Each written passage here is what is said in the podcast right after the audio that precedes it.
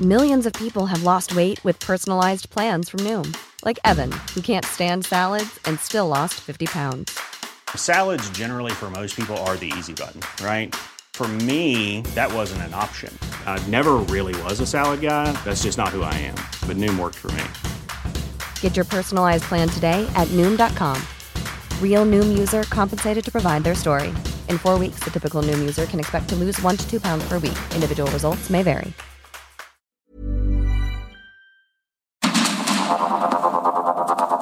Media Group presenta Sergio Sarmiento y Lupita Juárez. Información veraz y oportuna con un toque personal y humano. Por el Heraldo Radio, donde la H suena y ahora también se escucha.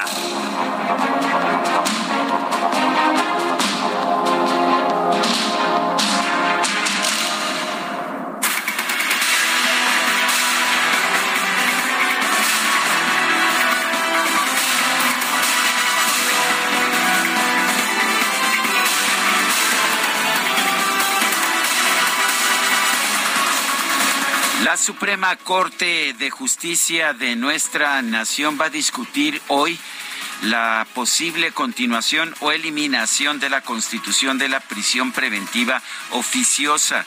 Sería la primera ocasión en la historia, en caso de que se considere inconstitucional esta prisión preventiva oficiosa, en que los ministros de la Corte deciden considerar inconstitucional un fragmento, un pedazo de lo que dice la propia de lo que dice la propia Constitución.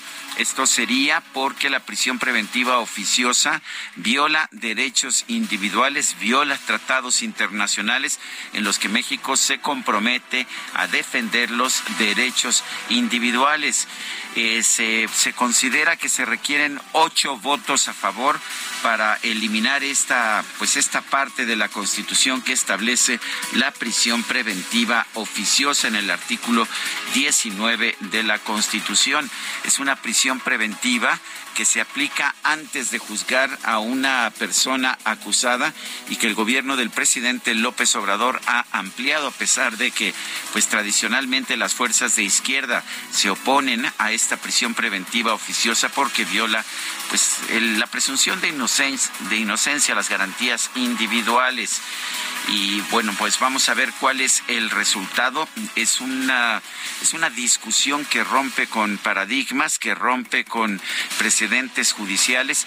Si los ministros de la Corte deciden considerar que la prisión preventiva oficiosa es inconstitucional, sería, como lo dije anteriormente, la primera vez en la historia que una parte del texto de la Constitución es considerado inconstitucional. Siete de la mañana con dos minutos. Hoy es lunes 5 de septiembre del 2022. Yo soy Sergio Sarmiento. Quiero darle a usted la más cordial bienvenida a El Heraldo Radio. Lo invito a quedarse con nosotros.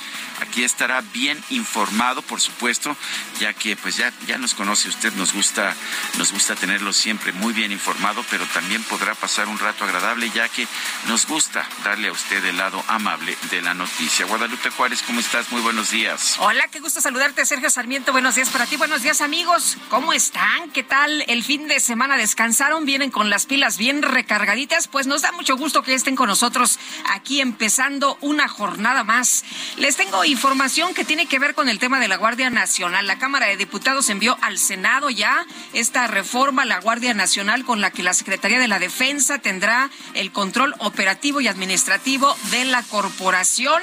Luego de poco más de seis horas de presentación de reservas, hubo un montón, 139 y el registro de 71 oradores. No se aceptó ninguna modificación en las cuatro leyes y los artículos transitorios, que fueron nueve, que el presidente López Obrador propuso modificar.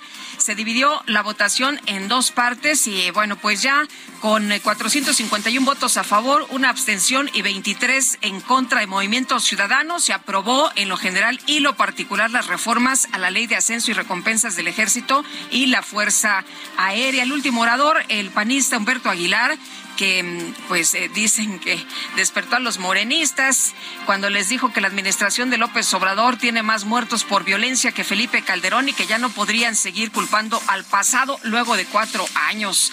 Bueno, por lo pronto, por lo pronto, vamos a estar muy atentos de lo que va a ocurrir en eh, las próximas horas y de cómo se va a llevar a cabo pues eh, este análisis de la reforma a la Guardia Nacional que se ha turnado ya a la Cámara Alta, decía el senador Ricardo Monreal, pues que no corren las prisas, ¿no? Que se va a eh, analizar de manera tranquila, que se va a revisar bien y que pues estará llegando eh, esta reforma y que van a empezar a revisarla por ahí del martes. Bueno, y en temas internacionales, hace apenas unos minutos se ha dado a conocer el resultado de los militantes del Partido Conservador Británico. Liz Truss, la secretaria eh, de Exteriores, acaba de derrotar a Rishi Sunak, quien era el, el secretario de Finanzas, el canciller, así le llaman en el Reino Unido, en una votación entre los miembros del Partido Conservador. Liz Truss obtiene 81.326 votos contra 60.399 de Rishi Sunak. Esto significa que él, eh, que ella, que Liz Truss va a reemplazar a Boris Johnson como el primer ministro del Reino Unido. El próximo martes, Listro se reunirá con la reina, la reina Isabel en Balmoral, allá en Escocia, y bueno, pues ah, después regresará a Londres para dirigirse a la nación y anunciar su gabinete. Va a haber a partir de este martes de mañana una nueva primera ministra allá en el Reino Unido. También en noticias internacionales, el no le ganó de manera rotunda de manera rotunda al sí para una nueva constitución chilena por una votación que pues ya casi con el 100% de los escrutinios contados, eh, con una votación de 6.9% eh, del rechazo a la nueva constitución contra 38.1% del sí. Resulta que los chilenos han rechazado una constitución izquierdista que entre otras cosas creaba un Estado pluriétnico y plurinacional con ah, eh, otorgando pues grandes decisiones de poder a las regiones indígenas, que desaparecía el Senado, que es eh, pues la Cámara que de alguna manera representa la, la unidad de la nación chilena. ¿Y qué cree usted? Fueron las regiones indígenas, particularmente en la Araucanía, las que con mayor vigor rechazaron esta propuesta que habría pues eliminado, según algunos, la unidad del Estado chileno. Son las siete de la mañana con siete minutos.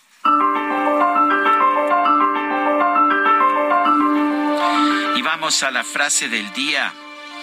Quédate con los honores, presidente, que cuando termine tu mandato yo me quedaré con la impunidad.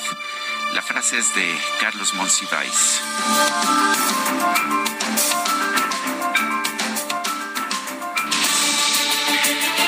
Las preguntas, ya sabe usted que nos gusta preguntarle, reitero, no son, no son encuestas, no están ah, eh, ponderadas las preguntas o los resultados de estas preguntas, son simples preguntas que nuestros radioescuchas o quienes nos siguen en Twitter pueden responder como se les antoje. La pregunta de este viernes fue, ¿piensa usted que el presidente López Obrador fue realista en su cuarto informe de gobierno? Sí nos dijo el 5.8 8%, no 92.3%, no sé 1.9%.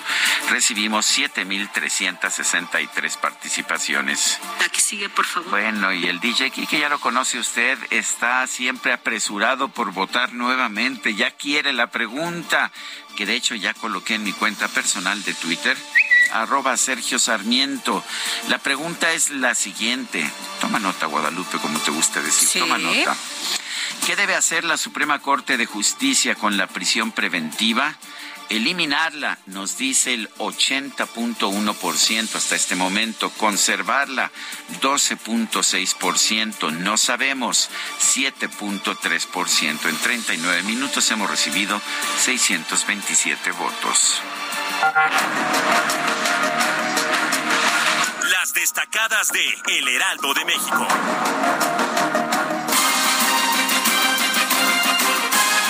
Está con nosotros aquí en la cabina Itzel González con las destacadas. Itzel, llegamos al momento en que el tránsito está de locura. Desde tempranito, qué barbaridad. Pesadito. Muy buenos días, Lupita, Sergio, queridos destacalovers. Híjole, calza de Tlalpan complicado, Félix Cuevas complicado. Hasta el gorro, ¿verdad? Hasta el gorro. Viaducto complicado. Oye, Félix Cuevas, que cerraron tres carriles, ¿o Está cerrado aquí atrásito de, no, no, no, del cruce con insurgentes. Hay un solo carril abierto, así que precaución, amigos. Ay, ay, Uno ay. que pasó a las cinco y de la mañana ya estaba complicado. No me quiero imaginar. Imagínense. Y en ahora. todas las ciudades igual, porque cuando regresan los chavitos a la escuela, se pone muy pesado. Oye, también llegamos a ese momento del año en que te tienes que aprender dónde están los baches, ¿no? Exactamente, dónde está el hoyo para, para no caer, para, porque ya caíste una vez que, que, que, no vuelvas a tropezar sí, con la misma con, piedra. Con como, sí, hombre, como dice, como la, dice la poeta Alicia Villarreal. bueno. Hay que trabajar porque arrancamos la semana con muchísima información, así que comenzamos con las destacadas. En primera plana, aprendizaje adquirido se queda en la Guardia Nacional. En el Senado, Morena va por aprobación fast track. Oposición se prepara para ir a la Corte. País, comienzan a elevar niveles, vigilan presas ante las lluvias, extreman monitoreo en tres entidades donde los niveles de sus embalses llegaron al 100%. Ciudad de México, modernización integral va en tiempo, nueva línea 1. Primer tren de la renovación llega en esta quincena, explica Claudia Sheinbaum. Estados, el Pinabete ordenan detener a tres. Se obtuvo la orden porque los acusados no acudieron a la cita judicial. Orbe, Iglesia Católica, Beato Juan Pablo I. El Papa Francisco beatificó ayer a Juan Pablo I en la Plaza de San Pedro. Meta boxeo, Andy supera prueba cubana. El mexicano vence a Luis Ortiz para poner la mira en el campeonato. Y finalmente en mercados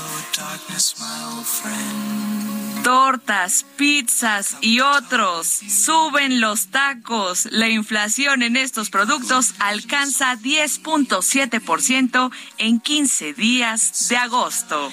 Ay, como diría el buque, ¿y a dónde vamos a parar? Híjole, ya no alcanza ni para la barbacoa ni para las carnitas del domingo. Sí está preocupante. Sergio Lupita, amigos, hasta aquí las destacadas del Heraldo. Gracias, igualmente, Itzel, muy buenos días.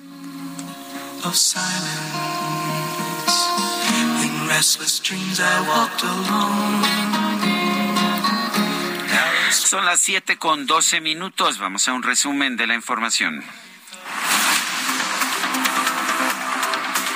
Con 264 votos a favor, 212 en contra y una abstención, la Cámara de Diputados aprobó en lo general y lo particular el paquete de reformas enviado por el presidente López Obrador para incorporar la Guardia Nacional a la Secretaría de la Defensa Nacional.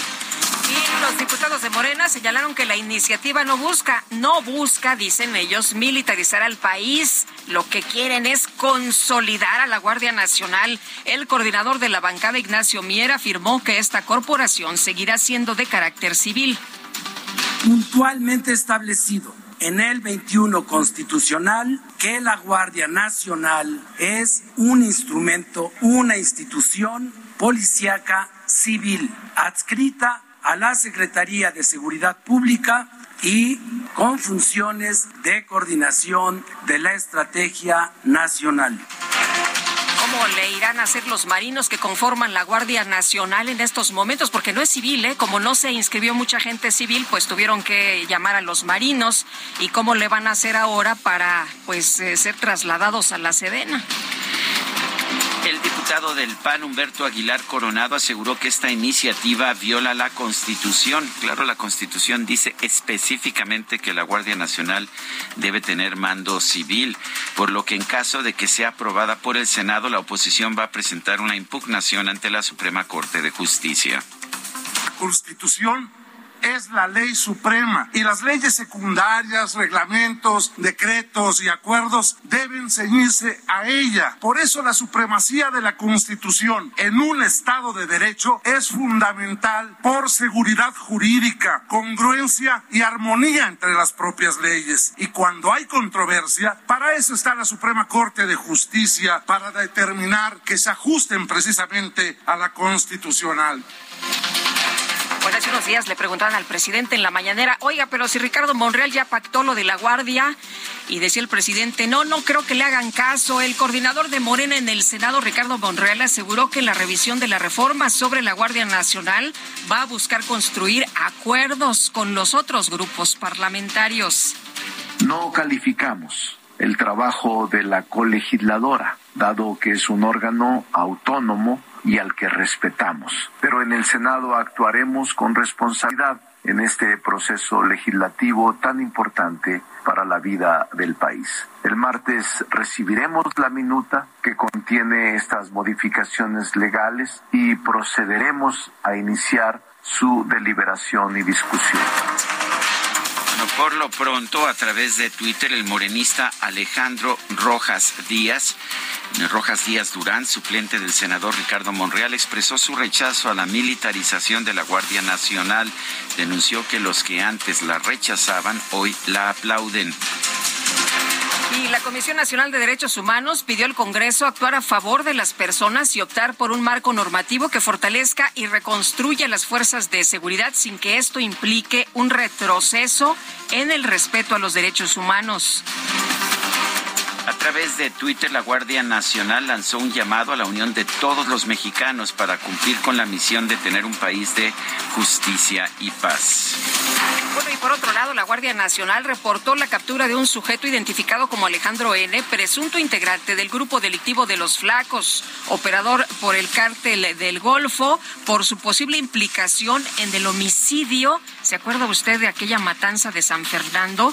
Bueno, pues se le involucra en este homicidio de 72 migrantes allá en Tamaulipas.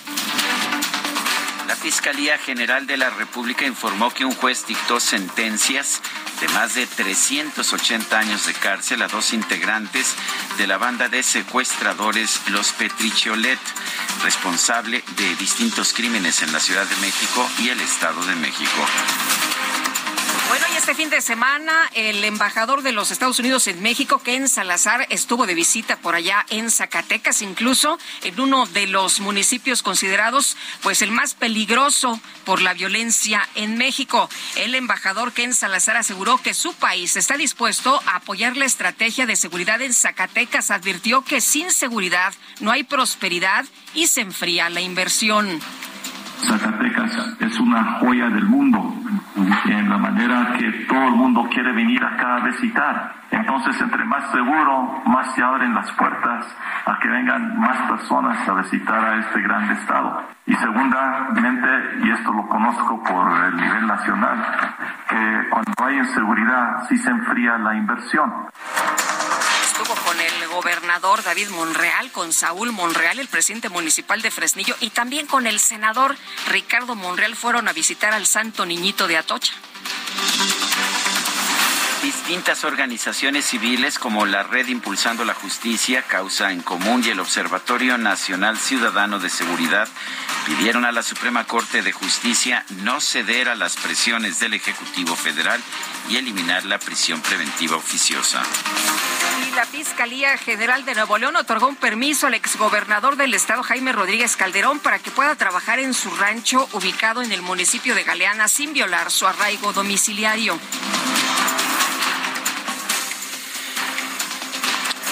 Bueno, y la Fiscalía también de la República rechazó la petición del exasesor jurídico de la presidencia, Julio Scherer Ibarra, para tener acceso a la carpeta de investigación en su contra por presunta extorsión, ya que aún no ha sido imputado.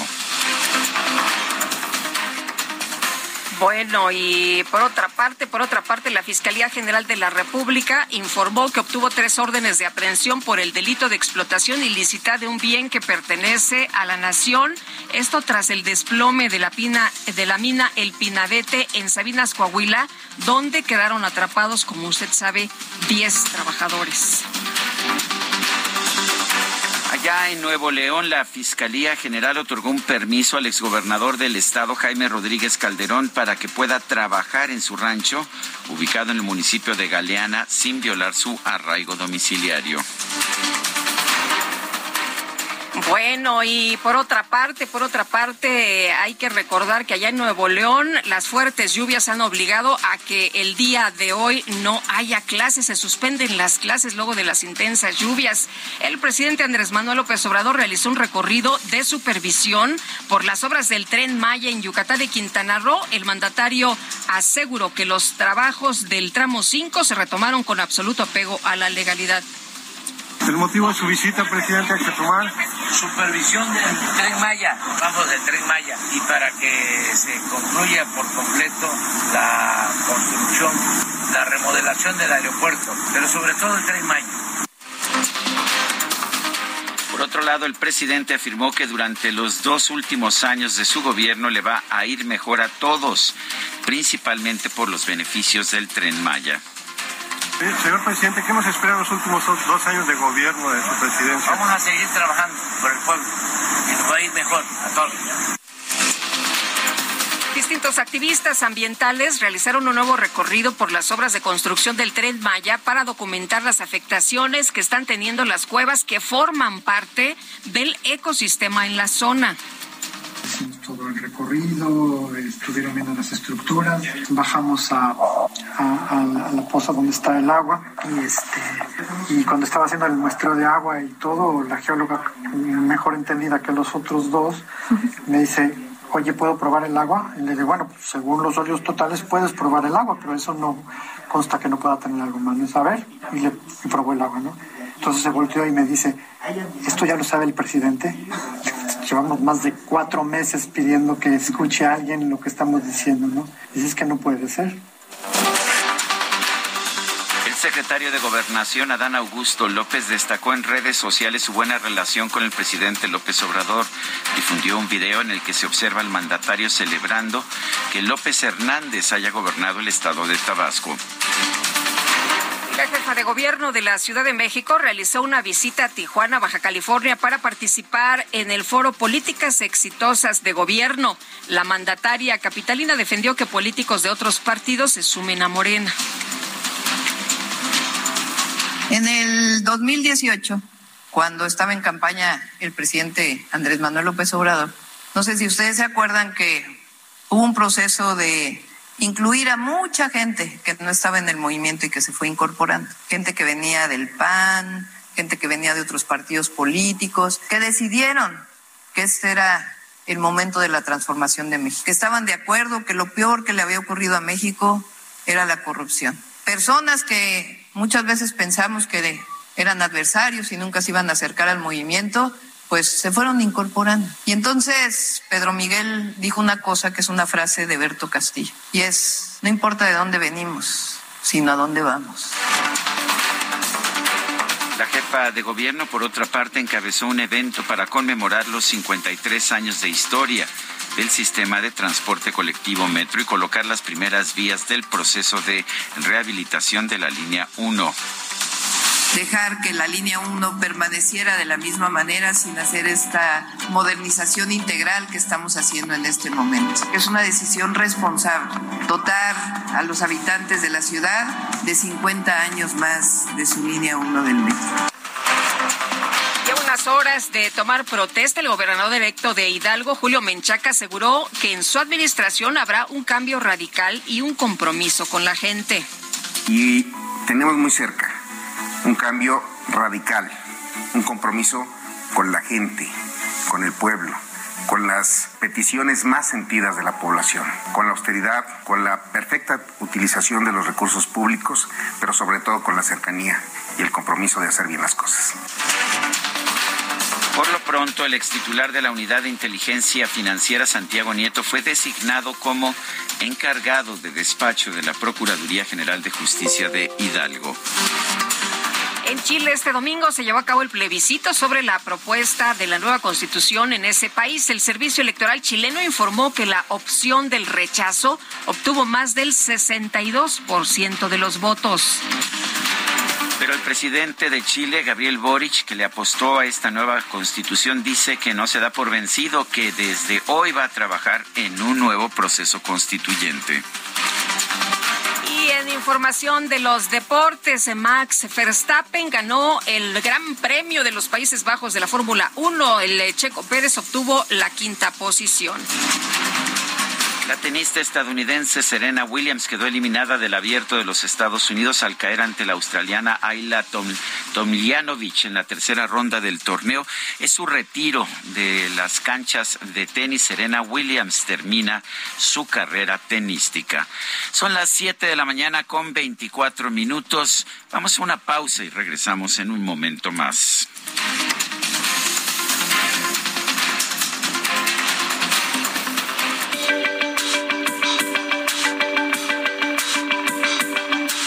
Sarmiento y Lupita Juárez quieren conocer tu opinión, tus comentarios o simplemente envía un saludo para hacer más cálida esta mañana.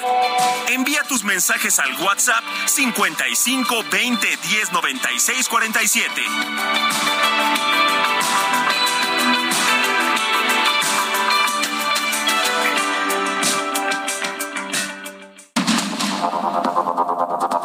Continuamos con Sergio Sarmiento y Lupita Juárez por el Heraldo Radio.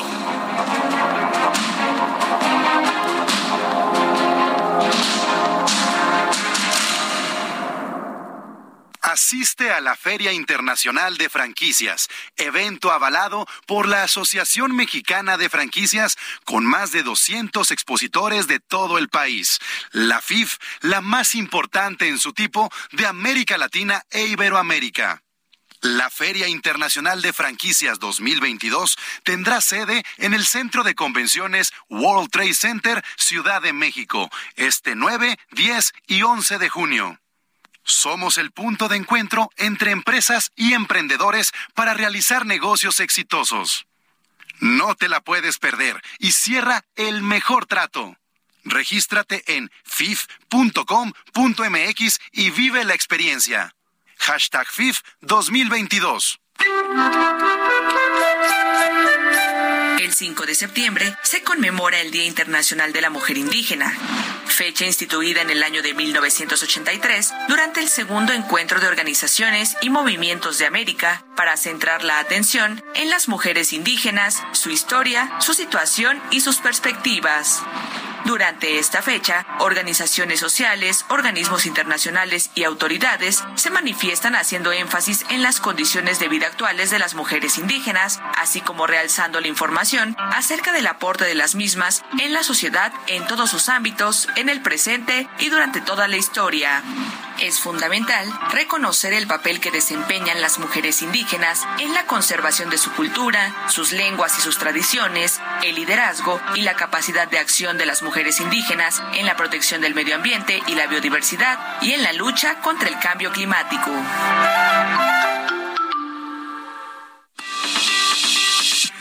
Expo Nacional Ferretera, el evento más grande de la industria ferretera en Latinoamérica. Te invita este 8, 9 y 10 de septiembre en Guadalajara, Jalisco, a hacer negocios con más de 700 marcas participantes. Si vendes productos ferreteros y de la construcción o tienes un proyecto y necesitas proveedores, no te lo puedes perder.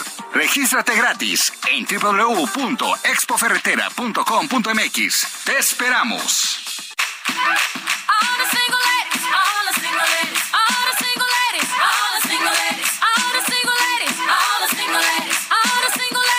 Put your hands up, up in the club. Just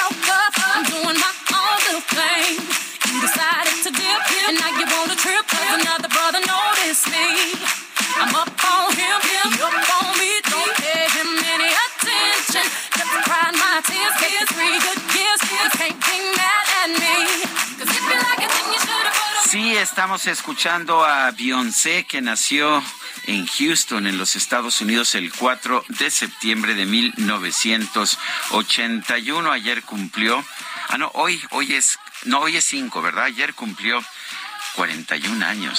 ¿Te parece que escuchemos a Beyoncé? Con, empezamos con estas single ladies. Oye, me parece Las muy chicas bien. solteras. Puras mujeres exitosas.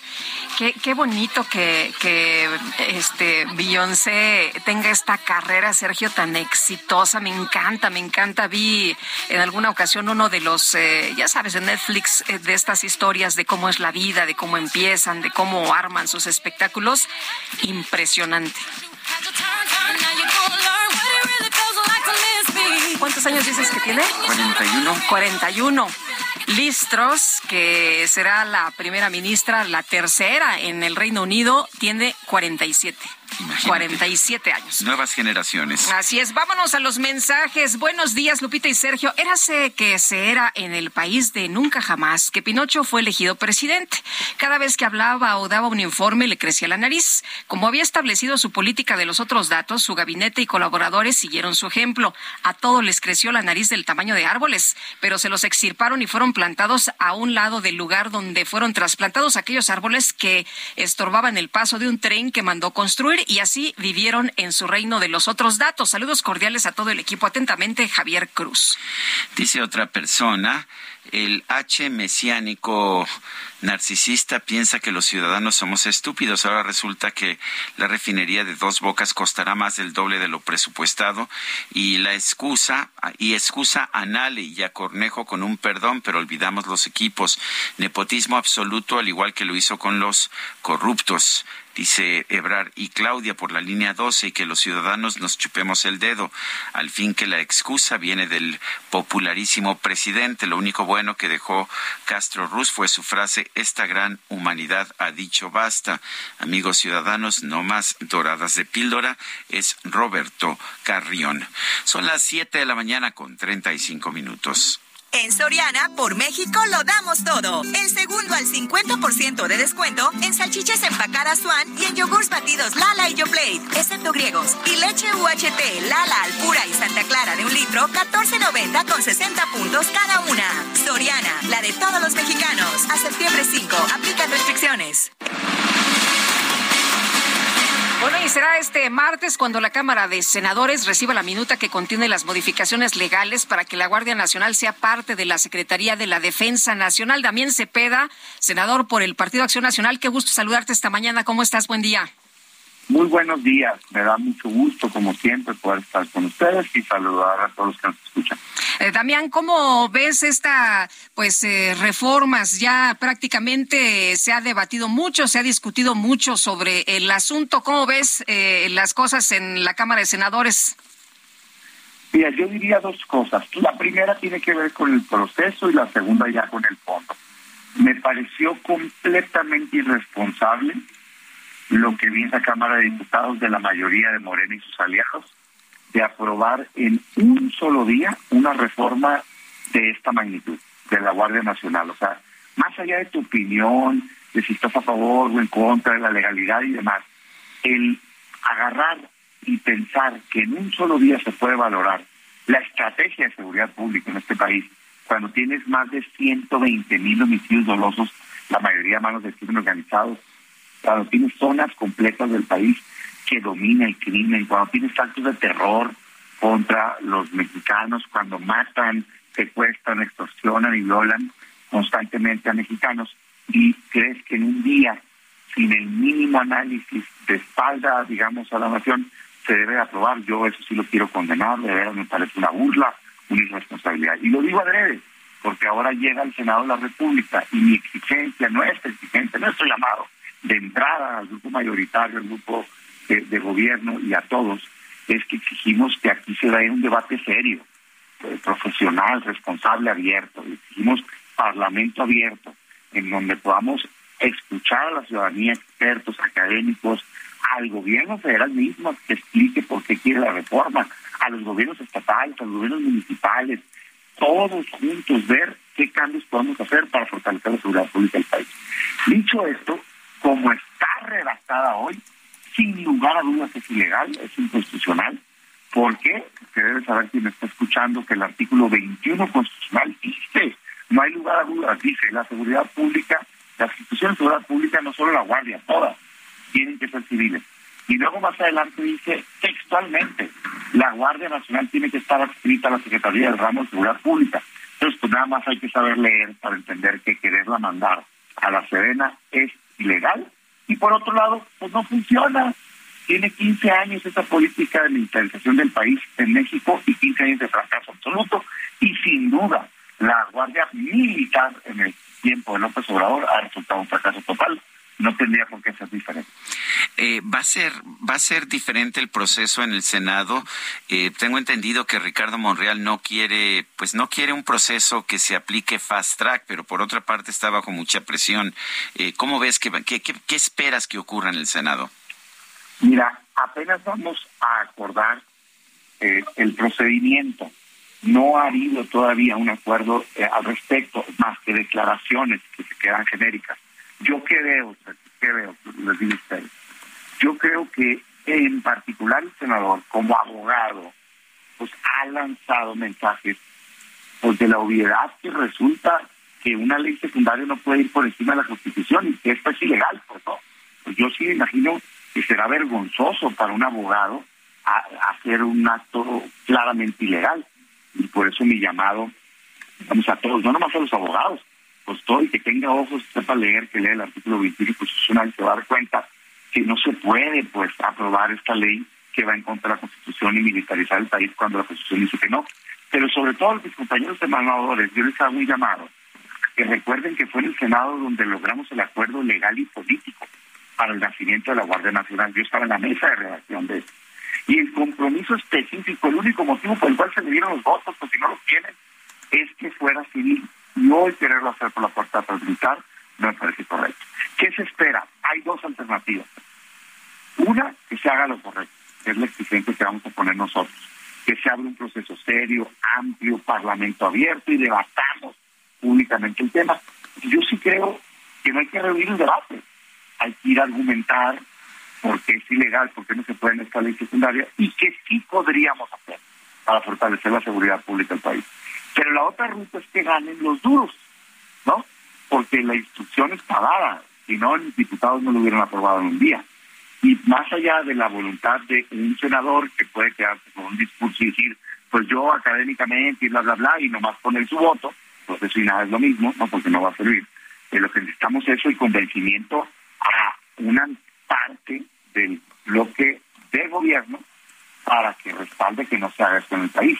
Y si gana la presión del gobierno y el bloque duro, digamos, de Morena, pues lo que estaríamos viendo seguramente es que esta semana misma se vote. Ahora en el Senado no es como diputados, no pueden obviar el trámite del Pleno si no tienen dos terceras partes, si no las tienen. Entonces, cuando menos el martes no va a ser, pues, ¿no? Tendría que ser esta semana.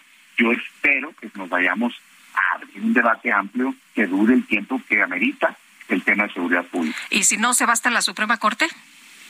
Sin duda, se los adelanto desde ahorita, es algo que ya hemos platicado entre nosotros. Si por algo tiran a la basura la Constitución y aprueban esta ley que claramente es ilegal, la vamos a impugnar vía una acción de inconstitucionalidad a la Corte. ¿Cuál es el problema ahí? Déjenme decírselo, yo vivo haciendo énfasis en los nombramientos de los ministros. Miren, si el presidente se queja, yo siempre le digo a los a, los votos de los opositores. Si los votos de la oposición no tuvieran ministros y ministros sumisos y subordinados al presidente, es una gran irresponsabilidad de una parte de la oposición darle los votos para obtener esos perfiles que en algunos casos era evidente que iban a ser subordinados. Pero bueno, ya pasó. ¿Cuál es mi crítica? El problema con la Corte es que muchas ocasiones ha estado subordinada pues al gobierno, aunque diga el presidente que no, no, hombre, por favor, una resolución es inexplicable. Yo creo que en esto es imposible que un ministro diga que no es inconstitucional, porque el 21 constitucional es claro, o sea, textualmente dice que tiene que ser civil, y textualmente dice que tiene que estar adscrita a la Secretaría de Rama. Sería de veras una burla a la Constitución. Pero lo que sí pueden hacer es patear el bote, como comúnmente se dice. Y eso es lo que han hecho. Apenas la semana pasada estábamos todos con el la información de que resolvieron el tema de radiodifusión. ¿Saben cuántos años tenía eso? Cinco años, pues. Y el tema de militarización de 2020 al día de hoy no se ha resuelto. Entonces muchas veces la Corte hace política guardando los asuntos en el cajón. Por eso yo creo que el debate y el triunfo para evitar la militarización de México se tiene que dar ahorita. Mi llamado a los ciudadanos es que contacten a su senador, métanle presión. No es correcto para el país, más allá de si les cae bien o no López Obrador, no es correcto que se encargue la seguridad pública de manera permanente de las Fuerzas Armadas. No ha funcionado en el mundo y no ha funcionado en México. Damián, como siempre, agradecemos mucho que puedas platicar con nosotros. Buenos días. Muy buenos días. Es un gusto siempre saludarlos a ambos y a todos. Bueno, y hoy la Suprema Corte de Justicia de la Nación va a ver el tema de la prisión preventiva oficiosa. Tenemos en la línea telefónica a Aide Gómez Avilés, analista en Intersecta y abogada por la Universidad Nacional Autónoma de México. Aide Gómez, gracias por tomar nuestra llamada. Eh, ¿Cuáles son, qué, esperas de esta discusión de la Suprema Corte? ¿Qué esperas que surja? Si, si se rechaza la prisión preventiva oficiosa, tengo entendido, sería la primera vez que un texto de la Constitución es declarado inconstitucional. ¿Qué significa eso? Sí, bueno, primero que nada, muchas gracias por la invitación. estamos desde Intersecta muy emocionados de que esta discusión se retome en, en los medios de comunicación. Y bueno, eh, no es, técnicamente no es la primera vez, sin embargo, sí sería la primera vez que se inaplique eh, por considerar lo que es, que va en contra del parámetro de regularidad constitucional. ¿Qué quiere decir esto? Pues que va en contra ya sea de los principios constitucionales o eh, de los tratados internacionales. Recordemos que eh, en 2011 se reformó nuestra constitución para establecer que los derechos humanos iban a estar tanto en fuente constitucional como en fuente internacional y que a partir de ahí no hay una jerarquía entre los tratados y entre la Constitución. Precisamente después de esta reforma se estableció eh, un criterio de la Suprema Corte respecto que eh, cuando hay una restricción expresa de derechos humanos en la Constitución, va a prevalecer la restricción constitucional, ¿no? Y bueno, lo que se va a discutir es si estas restricciones constitucionales eh, pueden eh, seguir siendo, eh, pues, eh, si este criterio va a seguir existiendo o no, no. Y esto se va a hacer a través de la prisión preventiva oficiosa. ¿Qué es la prisión preventiva oficiosa? Esta cosa de que te pueden encarcelar antes de que tú tengas una sentencia, ¿no? Y esto, más allá de ser una medida cautelar, se hace de manera automática, dada la gravedad, digámoslo así, por los delitos que te están vinculando a proceso, ¿no? Entonces, bueno, eh, si se discute, sí sería la primera vez que la Suprema Corte determina inaplicar de manera directa la Constitución. Entonces, eh, esto va a tener eh, efectos muy importantes, no solo en materia de prisión preventiva oficiosa, sino también que se va, se va a cambiar este, este criterio que ya tenía la Suprema Corte. Sí. Eh, Aide, estaba leyendo información de periodistas como Arturo Ángel que han seguido pues eh, muy constantemente estos temas de, eh, ya sabes, de eh, pues los procesos de algunos reos y él dice que aunque encarcelar a alguien que no se le ha probado un delito debiera ser la excepción y no la regla, la realidad es distinta. Y pone unos datos que a mí, la verdad de las cosas, me preocupan muchísimo. El 85% de las personas que se mete a la cárcel son legalmente inocentes. Es eh, un número brutal, ¿no? 85% de las 108.655 que fueron encarceladas a lo largo de 2020, la enorme mayoría eran legalmente inocentes. De eso estamos hablando. Esa es la gravedad de la prisión preventiva oficiosa, que en automático te pueden meter a la cárcel. Sí, además creo que datos del EMPOL, de la Encuesta Nacional de Población Privada de la Libertad, eh, son muy importantes para contextualizar estos datos, ¿no? ¿Quiénes son las personas que están en prisión preventiva? Pues personas jóvenes, con educación básica y en situación de pobreza, ¿no? Seis de cada diez de aquellas personas que ingresaron a, en prisión preventiva ganaban simplemente 7.500 pesos al mes antes de su encarcelamiento, ¿no? Y además, eh, no podemos negar que eh, cómo viven al interior de las, de las prisiones, eh, viven en condiciones de hacinamiento y con una cantidad de carencias impresionante, ¿no? Que nadie nos tiene que contar además. ¿qué, pasaría si se, si se decreta la ilegalidad de la prisión preventiva oficiosa? ¿Quienes están en prisión preventiva salen en automático o se revisarían sus casos? Sí, creo que primero que nada habría que distinguir entre prisión preventiva oficiosa y prisión preventiva justificada. La prisión preventiva oficiosa es esta medida cautelar por la que por el delito que te, que te vinculan a proceso te vas directo a prisión, ¿no? En cambio, la prisión preventiva justificada es por cualquier delito si las autoridades pueden demostrarle al juez de control o jueza de control que eh, es la única medida a partir de la cual eh, van a asegurar la presencia de, de, la persona imputada en el procedimiento, van a garantizar la protección de las víctimas o de las personas testigos o van a evitar obstaculizar el proceso, ¿no? Entonces, precisamente lo que tienen que demostrar ante una jueza o juez de control es que es necesaria, es que es proporcional y que además es excepcional, ¿no? ¿Qué quiere decir esto? Que no hay ninguna otra manera de asegurar los fines que les acabo de contar eh, y entonces, en consecuencia, tiene que dictarse la prisión preventiva justificada, ¿no? En ese caso, las fiscalías son quienes tienen que demostrarle al, al juez o jueza de control que estas eh, condiciones se cumplen y a partir de ello eh, dictarla, ¿no? Y en ese sentido, eh, no quiere decir que todas las personas vayan a salir. Lo que, lo que quiere decir es que las personas que les dictaron prisión preventiva oficiosa, o sea, se, se saltó esta discusión, esta demostración y este debate ante un, un juzgado y nos vamos directo al encarcelamiento. En esos casos, ahí sí se podría revisar, pero se haría caso por caso. ¿no? Pero, pero, es, pero eso sería, digo, en, en, en, este momento nos dicen las propias autoridades que hay 92 mil personas en la cárcel por prisión sí. preventiva oficiosa. ¿Salen las 92 mil en automático? Eh, en realidad no sabemos bien a bien, eh, eso también es un mito, no sabemos bien a bien cuántas personas están en prisión preventiva oficiosa podemos en Intersecta hemos hecho como un cálculo a partir de ciertos indicadores que crearon eh, desde el área de datos, sin embargo no podemos saber bien a bien cuántas personas están, ¿no? Así de opacas son las autoridades respecto de quiénes quienes sí están por prisión preventiva oficiosa y quienes están por prisión preventiva justificada, ¿no? En ese caso, sin embargo, lo que podría hacer es que las personas que están en prisión preventiva oficiosa, su defensa podría eh, pedir la revisión eh, de esta medida cautelar y a partir de ahí podría determinarse si eh, si sigue siendo necesaria o no necesaria o si se va a liberar a la persona. Pero, insisto, sería caso por caso. No quiere decir que en automático van a salir todas las personas. Eh, Aide, ¿qué esperan ustedes entonces de esta discusión en la Suprema Corte?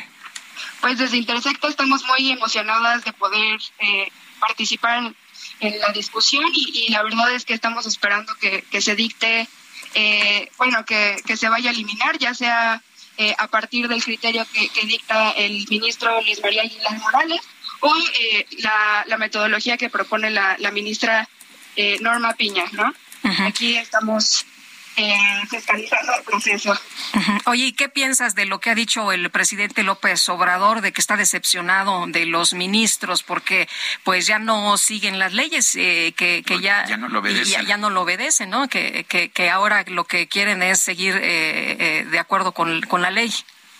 Sí, creo que me parece que el presidente no, no le quede claro la división de poderes y que a partir de eso creo que deberíamos empezar a hablar más y más de fortalecer la independencia judicial más allá de lo que diga el Ejecutivo y de eh, poner eh, en el centro del debate los derechos de las personas, tanto de las personas acusadas como de las personas víctimas. La prisión preventiva oficiosa vulnera los derechos de ambas.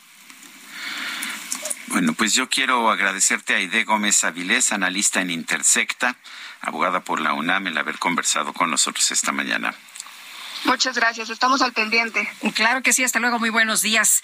Y nosotros vamos con Alan Rodríguez. ¿Dónde andas, Alan? Buenos días. Hola, ¿qué tal, Sergio Lupita? Amigos, muy buenos días. Nos encontramos en estos momentos recorriendo el eje central Lázaro Cárdenas con eh, información para todos nuestros amigos que se desplazan desde la zona sur hacia la zona centro de la capital. Es que encontrará algunos asentamientos desde la zona del de viaducto Miguel Alemán Valdés hasta el cruce con Fray Servando y a partir de este punto la vialidad empeora para las personas que se acercan hacia la zona de Bellas Artes o bien hacia la zona de Garibaldi. Por otra parte, para todos nuestros amigos automovilistas encontrarán bastante carga sobre Fray Servando a partir del cruce con Lázaro Cárdenas y hasta la zona de Congreso de la Unión. Tómela en cuenta que también tenemos pavimento mojado por la fuerte lluvia que se registró durante esta madrugada. Es el reporte que tenemos. Gracias, Alan. Estamos al pendiente. Buen día. Y vamos ahora con Israel Lorenzana. ¿Qué nos tienes, Israel? Adelante. Sergio, muchísimas gracias. Repita, muy buenos días. Nosotros estamos ubicados en un costado del reclusorio norte, es la alcaldía Gustavo Madero, y es que aquí se está desarrollando el desalojo de un predio, el cual aparentemente era ocupado de manera irregular. Elementos de la Secretaría de Seguridad Ciudadana han llegado a resguardar esta zona, personal de la alcaldía, y con maquinaria están retirando pues parte de lo que ya se encontraba construido, alguna barda, algunos cuartos que estaban a un costado del reclusorio norte, aquí en la zona de Pautepec, Barrio Bajo. La circulación, por suerte, es local, aún así hay que pedirles a nuestros amigos que viven de la zona de la vía de los 100 metros manejar con mucha precaución, eso que reitero, a un costado del reclusorio norte, donde se lleva a cabo este desalojo por parte de las autoridades. Sergio información que les tengo. Gracias, Israel. Hasta luego. 7 con 54, regresamos.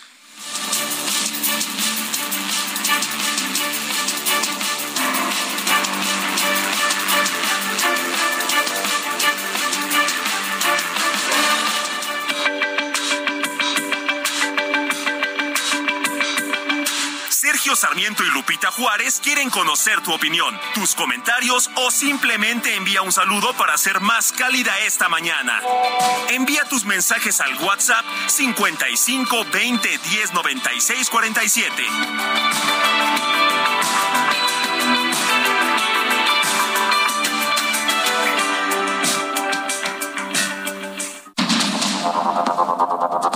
Continuamos con Sergio Sarmiento y Lupita Juárez por el Heraldo Radio.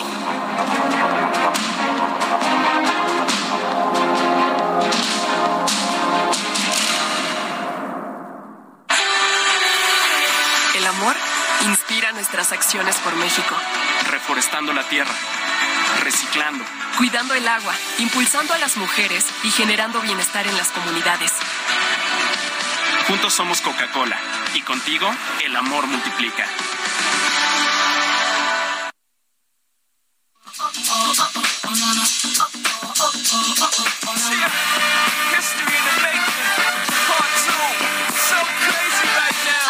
Stare so deep in your eyes. I touch on you more and more every time. When you leave, I'm begging you not to go. Call your name two, three times in a row. Such a funny thing for me to try to explain. How I'm feeling and my pride is the one to blame. Yeah. Cause I know I don't understand just how your love can do it, no one else can. Got me looking so crazy right now. Your love's got me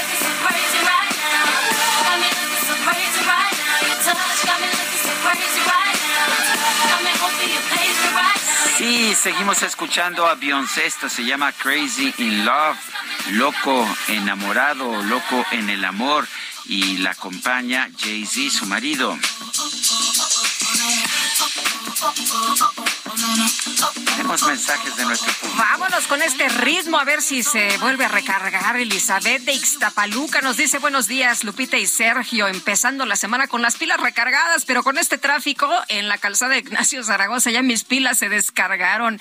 Buen inicio de semana, mis consentidos. Gracias, Elizabeth.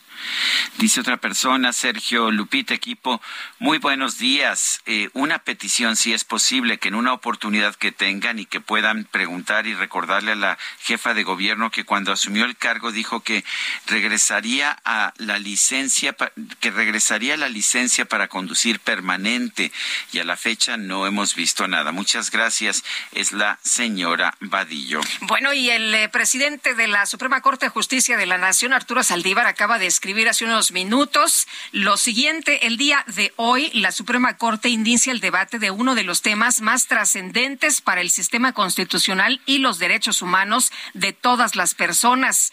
Y escuche usted lo siguiente, porque esto me parece a mí lo fundamental de su mensaje. Lo haremos con independencia con independencia y con plena responsabilidad. Y se refiere a esta discusión que hoy será sumamente importante, que será muy relevante sobre la prisión preventiva oficiosa. Y bueno, pues como el presidente ha señalado, eh, pues que ya no le hacen caso los ministros que él mismo pues llevó a la Suprema Corte, que está muy decepcionado. Ahí eh, ya el eh, ministro presidente Arturo Saldívar dice, a ver, en esta Suprema Corte vamos a trabajar y lo haremos con independencia. Y de hecho, él no nombró a Arturo Saldívar, lo nombró Felipe Calderón y curiosamente muchas de sus decisiones han sido contrarias a las propuestas de Felipe Calderón. Son las ocho, bueno, me parece muy, muy importante, Lupita, que bueno que lo das a conocer, que esté haciendo este compromiso el presidente de la Suprema Corte, que lo harán con independencia y con plena responsabilidad. Son las ocho con cuatro minutos. En Soriana, compra uno y lleve el segundo al 50% de descuento en toda la marca Colgate, Speed Stick, Stefano y Neutro Balance. También el segundo al 50% en detergentes Persil, Viva, toda la marca Elite y cajas almacenadoras. Soriana, la de todos los mexicanos. A septiembre 5, aplica restricciones. El pronóstico del tiempo con Sergio Sarmiento y Lupita Juárez.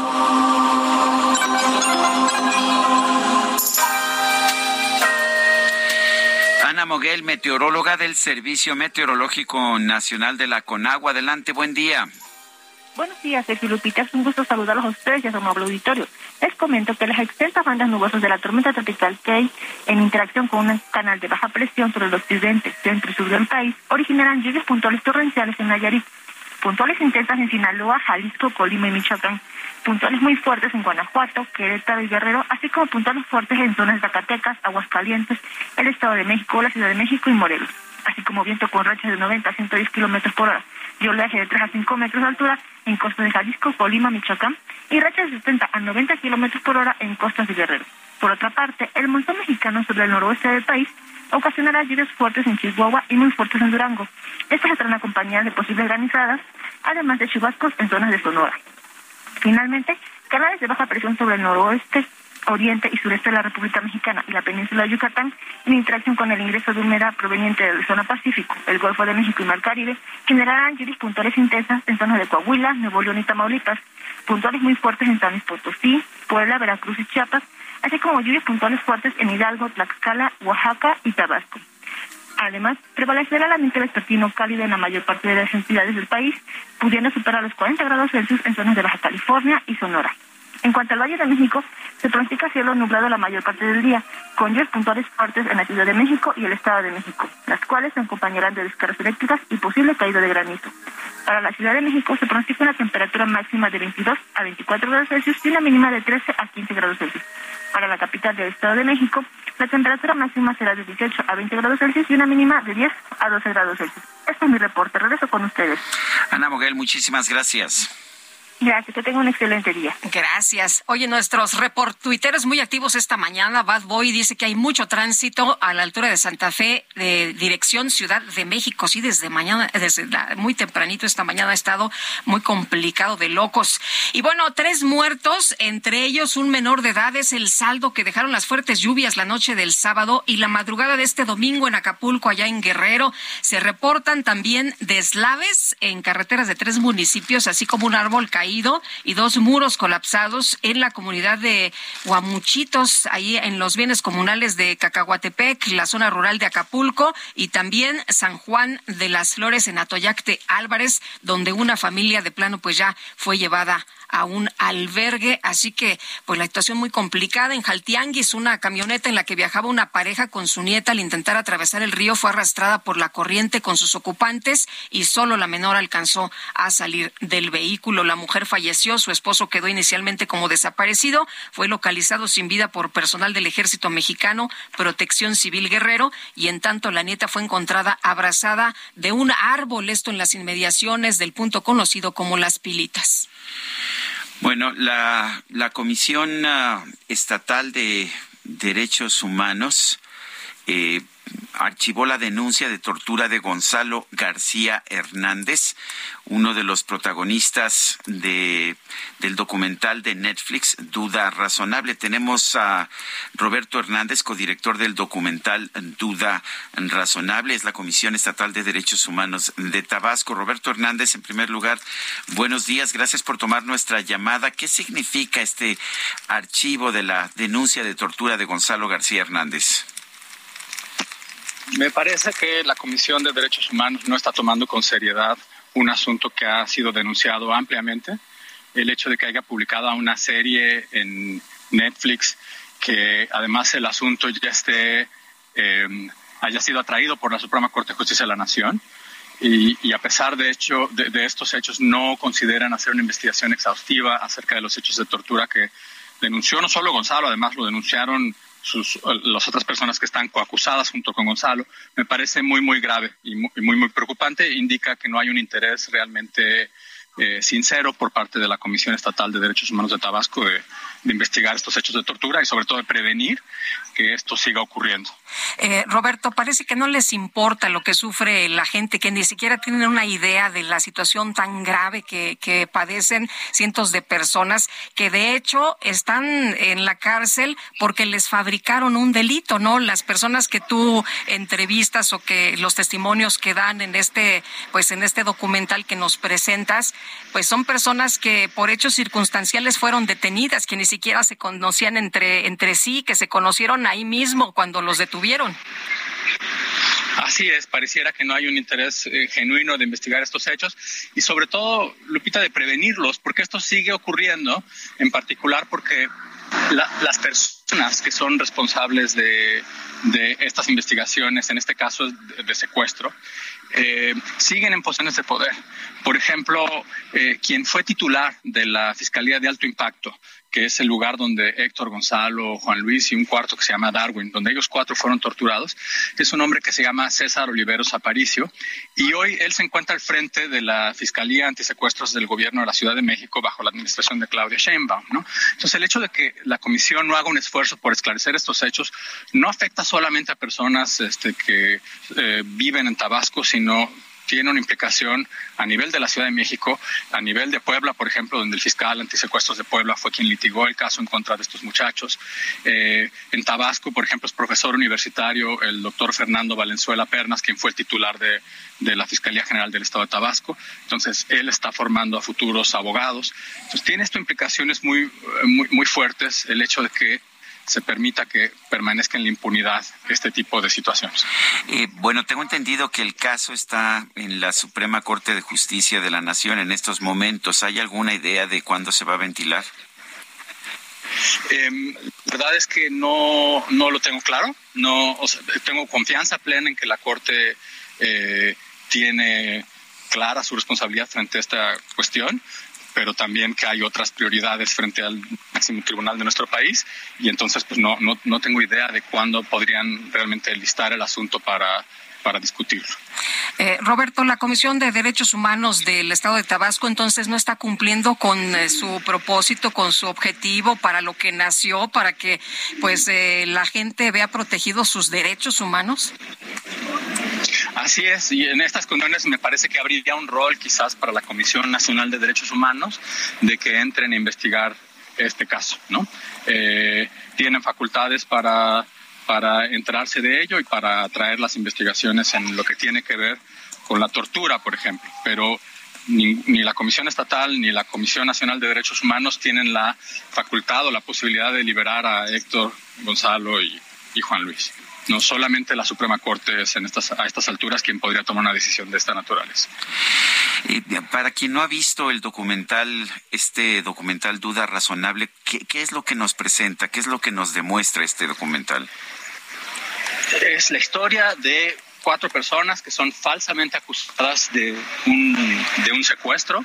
Todo emana de un simple accidente de tránsito en el cual ni siquiera participaron eh, estas cuatro personas, solamente es, una persona, es un choque muy menor y el documental sigue a paso a paso cómo un accidente menor de tránsito se puede transformar en una sentencia de 50 años de prisión por un secuestro inexistente, por completo inexistente, ¿no? Entonces eh, se muestra la facilidad con que con que pueden ocurrir eh, este tipo de falsas acusaciones, eh, y, Netflix además ha hecho una labor espléndida de darle seguimiento a casos de este tipo. Recientemente publicaron una serie eh, sobre el caso Israel Vallarta y Florence Cassé, en donde pues eh, podemos ver una historia similar de, de, mucho mayor magnitud, digamos, mediático, pero es esencialmente la misma situación. El sistema de justicia de nuestro país no protege la inocencia de las personas, no protege la, la presunción de inocencia, no protege nuestra libertad.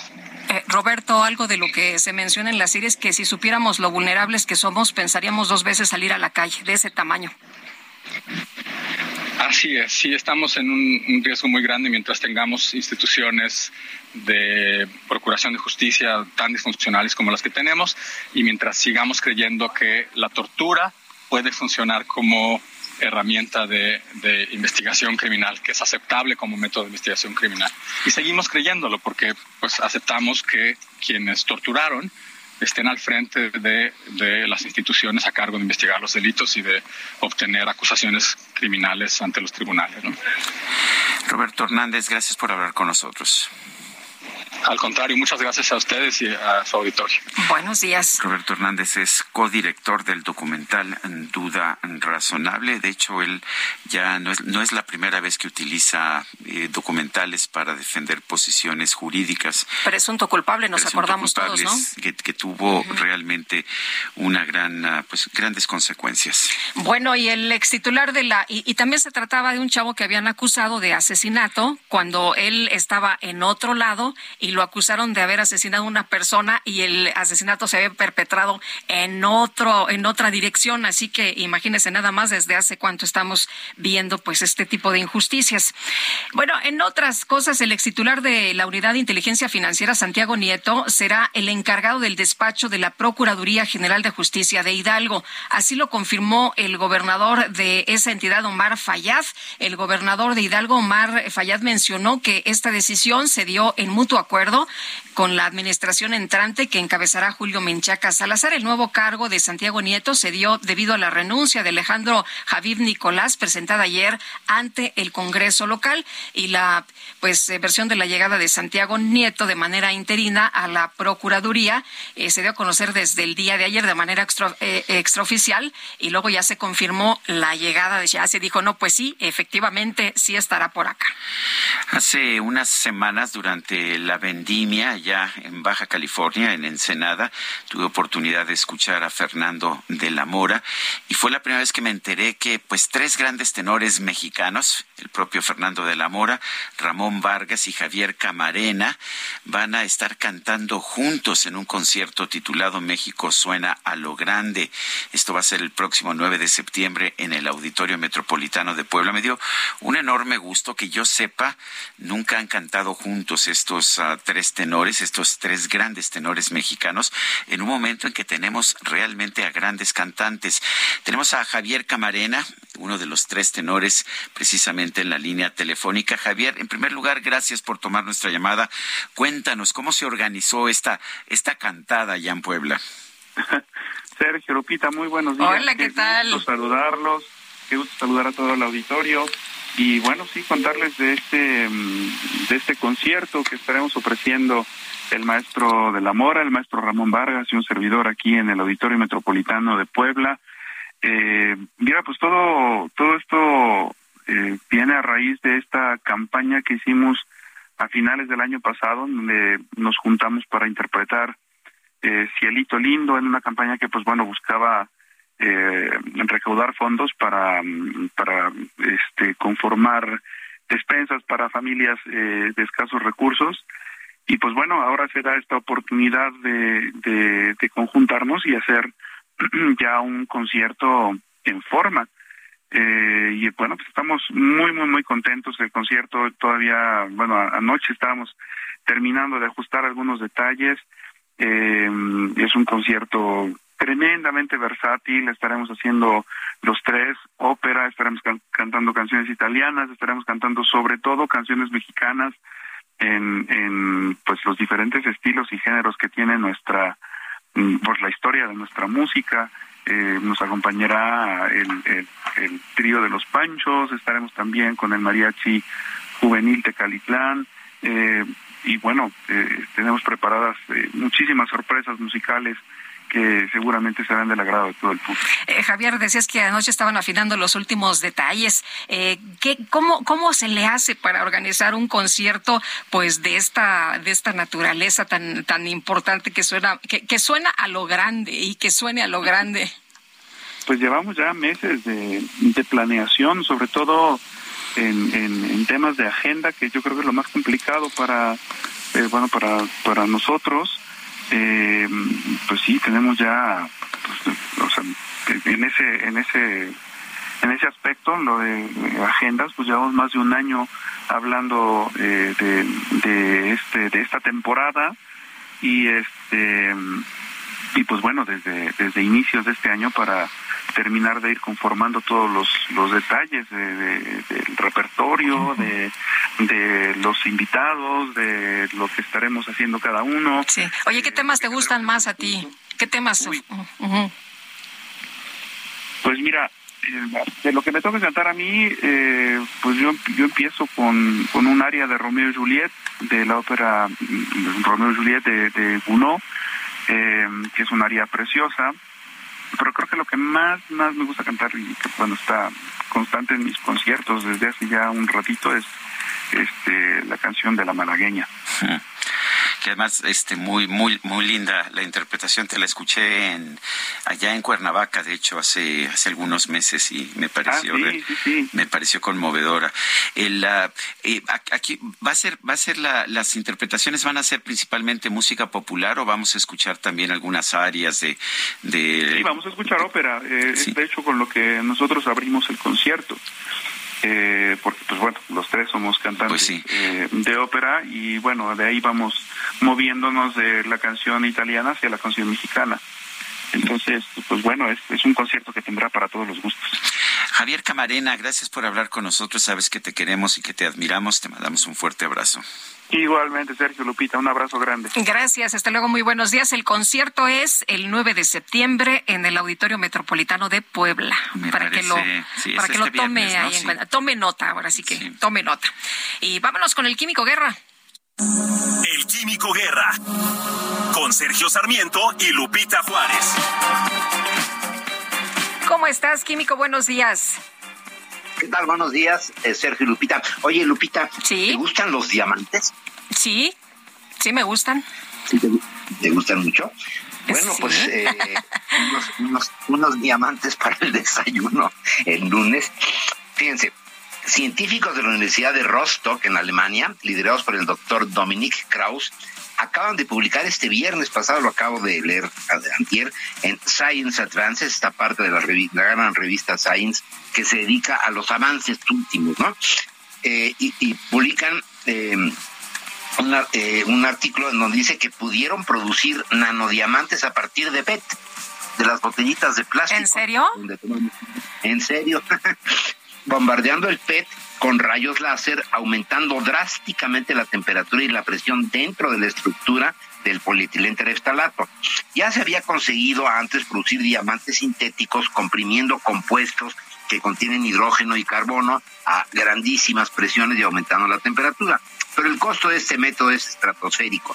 Nanodiamantes son esenciales para eh, todos los equipos cuánticos que, que usan eh, diamantes para eh, precisamente todos los procesos eh, cuánticos y por lo tanto son esenciales para el próximo desarrollo que vamos a tener con la computación cuántica. Y si lo podemos producir a partir de botellas de plástico, bueno, pues esto va a cambiar totalmente los costos de la nueva computación que va a cambiar nuestras vidas. Cómo a través del, eh, del digamos, la inventiva, la curiosidad, pero sobre todo la capacidad analítica del ser humano, podemos conseguir estas cosas verdaderamente extraordinarias. A mí se me hace una noticia muy como que positiva, alegre para iniciar la semana.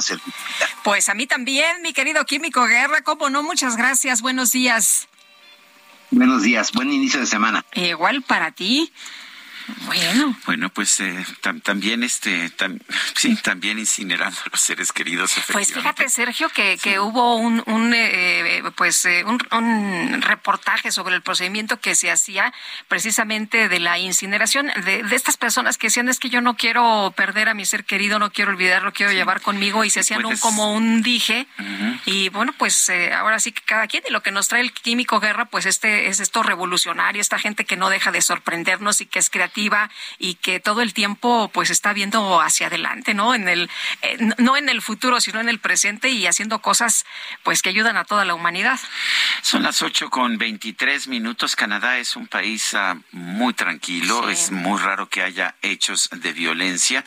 En los últimos tiempos incluso ha tomado medidas para controlar eh, la posesión de armas, porque sí, igual que en Estados Unidos, muchas familias tienen armas, pero pues de poco sirve. Fíjate que se llevó a cabo un apuñalamiento masivo, además en las en la zona de en, el, en la provincia de Saskatchewan, que es una provincia muy rural y que es muy muy tranquila, pero hay cuando menos un saldo preliminar de 10 muertos, es lo que ha informado la policía, las autoridades de Regina, allá en Saskatchewan, están buscando a dos sospechosos y han extendido alertas para buscar estos sospechosos tanto en Alberta como en Manitoba, dos provincias vecinas.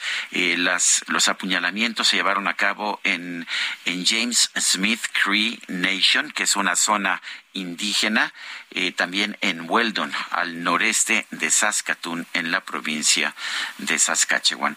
Son las 8 de la mañana con 24 minutos. Nuestro número para que nos mande mensajes de WhatsApp es el 55 2010 9647. Regresamos.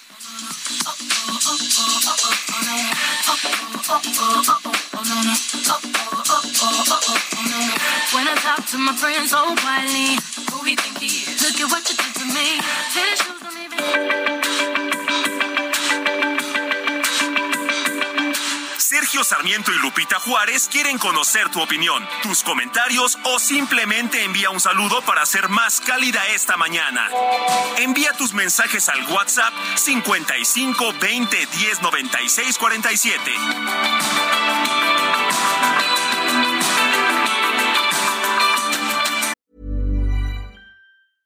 Ryan Reynolds here from Mint Mobile.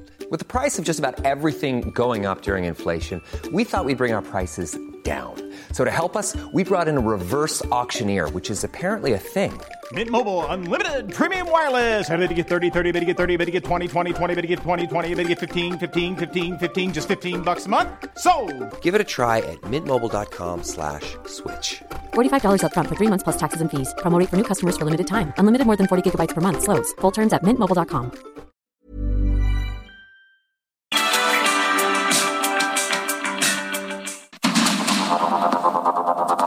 Continuamos con Sergio Sarmiento y Lupita Juárez por el Heraldo Radio.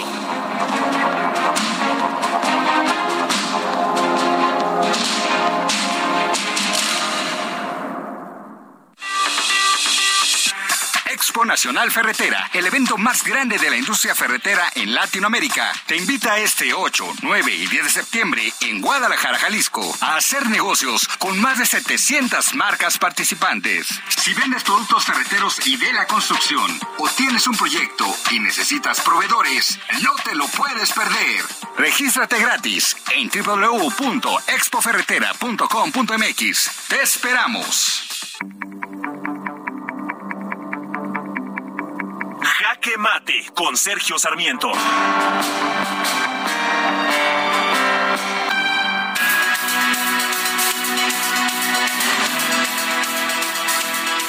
Me parece muy importante el mensaje que ha dado a conocer el, el, el presidente de la Suprema Corte de Justicia de nuestra nación esta mañana en que ha señalado que hoy la Suprema Corte va a comenzar el debate de uno de los temas más trascendentes para el sistema constitucional y los derechos humanos de todas las personas. Lo haremos con independencia y con plena responsabilidad, es lo que dice el ministro presidente de la Suprema Corte de Justicia. Me parece un mensaje importante porque a pesar de que pues siempre hemos supuesto que la Corte se comporta con autonomía. La verdad es que en los últimos tiempos hemos visto un verdadero acoso por parte del presidente de la República, Andrés Manuel López Obrador, hacia los ministros de la Corte.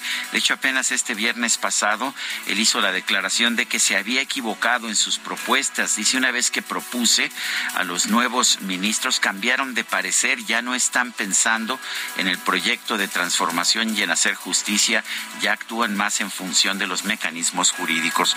Y por supuesto que los ministros de la Corte tienen que actuar, tienen que pensar en función de lo que dice la ley el presidente piensa que no, que lo que deben hacer es obedecerlo y, obedecer las posiciones que él está promoviendo, pero no es por esa razón por la que se elige a un ministro de la Corte, se elige un ministro de la Corte para hacer acatar las leyes y particularmente la Constitución al presidente de la República. Eso le parece conservador, le parece que no debe salirse con el cuento de que la ley es la ley, cuando pues finalmente la ley, como decía Concepción Arenal es la conciencia de la humanidad, es lo que nos permite, de hecho, vivir con la certidumbre de que tendremos, tendremos todos el mismo trato bajo la ley. Qué bueno que el ministro presidente Arturo Saldívar, quien ha sido cercano al presidente de la República en muchas cosas, señala que la Corte va a actuar con independencia, porque una Corte con independencia simple y sencillamente no va a permitir que se violen los derechos humanos, porque esos derechos son parte de un derecho que tenemos todos por el simple hecho de ser personas. Yo soy Sergio Sarmiento y lo invito a reflexionar.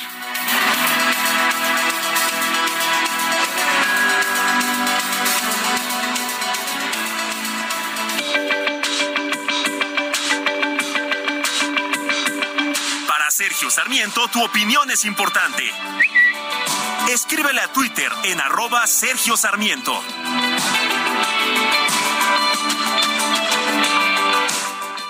El cine a solo 29 pesos. Increíble, ¿cierto? Este 5, 6 y 7 de septiembre llega la fiesta del cine. Ven a Cinépolis y disfruta todas las películas en cartelera a precio especial. Además de increíbles precios en dulcería. Celebremos la fiesta del cine en Cinépolis.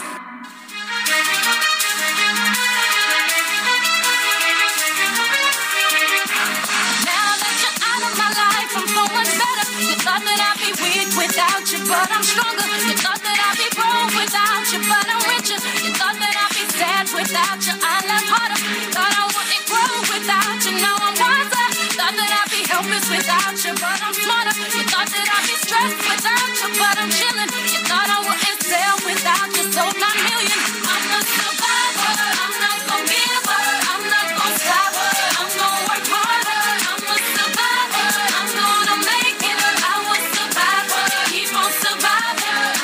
pues aquí estamos escuchando a Beyoncé cuando formaba parte de la agrupación Destiny's Child, se llama Survivor. Sí, allá empezó, ¿te acuerdas?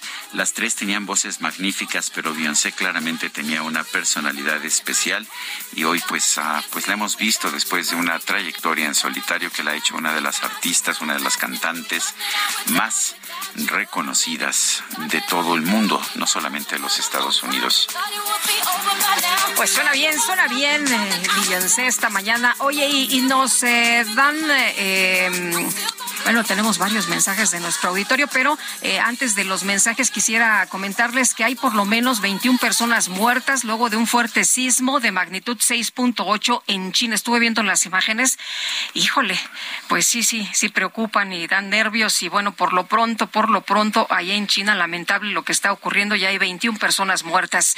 Nos dice una persona al auditorio, mi opinión es que el problema no es solo en la prisión preventiva, sino en todo el nivel de justicia, también a nivel de los tribunales de lo familiar. Yo pedí la Dice, yo pedí la pérdida de la patria potestad del padre de mis hijos y llevamos cinco años que no se ha llevado a cabo la sentencia definitiva, además de que se sometió en el juicio la falta de pensión alimenticia y el señor evadió de tal manera que fue demasiado baja para sus necesidades básicas. Ni siquiera lo citan a uno a comparecer, los jueces hacen todo por su cuenta, es lo que nos comenta Alicia García. Dice Patricia Sánchez, por favor, hacer un llamado a las autoridades del Estado de México y de la Ciudad de México para que saquen a los policías de tránsito eh, que ayudan con la circulación, ya que la ciudad está totalmente detenida. Em, Muy complicada la circulación. Ay, ¿eh, desde temprano, qué, qué pesadilla. Martín Bolaños nos dice, buen día, para informar que en Avenida Reyes Heroles, en Tlanepantla, eh, comentado siete coladeras sin tapa y cuatro autos con llantas eh, pinchadas, dice don Martín. Yo, Sergio, me encontré esta mañana ahí en Constituyentes un señor que cayó en un hoyo y se le botó, eh, ya sabes, el ring, se le ponchó la llanta, tuvo que hacerse a un lado. Y sí, efectivamente, pues ojalá que las autoridades estén ahí atentas. No es solamente en el Estado de México, es en la Ciudad de México y en distintas partes del país. Así que, por favor, Hoy la Suprema Corte va a tocar el tema de la prisión preventiva oficiosa y yo quiero pues tratar el tema, un tema que toqué ya en mi columna periodística, es el de una mujer, Ana Georgina Domínguez Macías. Ella va a cumplir el próximo 9 de septiembre 13 años privada de su libertad en prisión preventiva por delitos que le fueron completamente fabricados.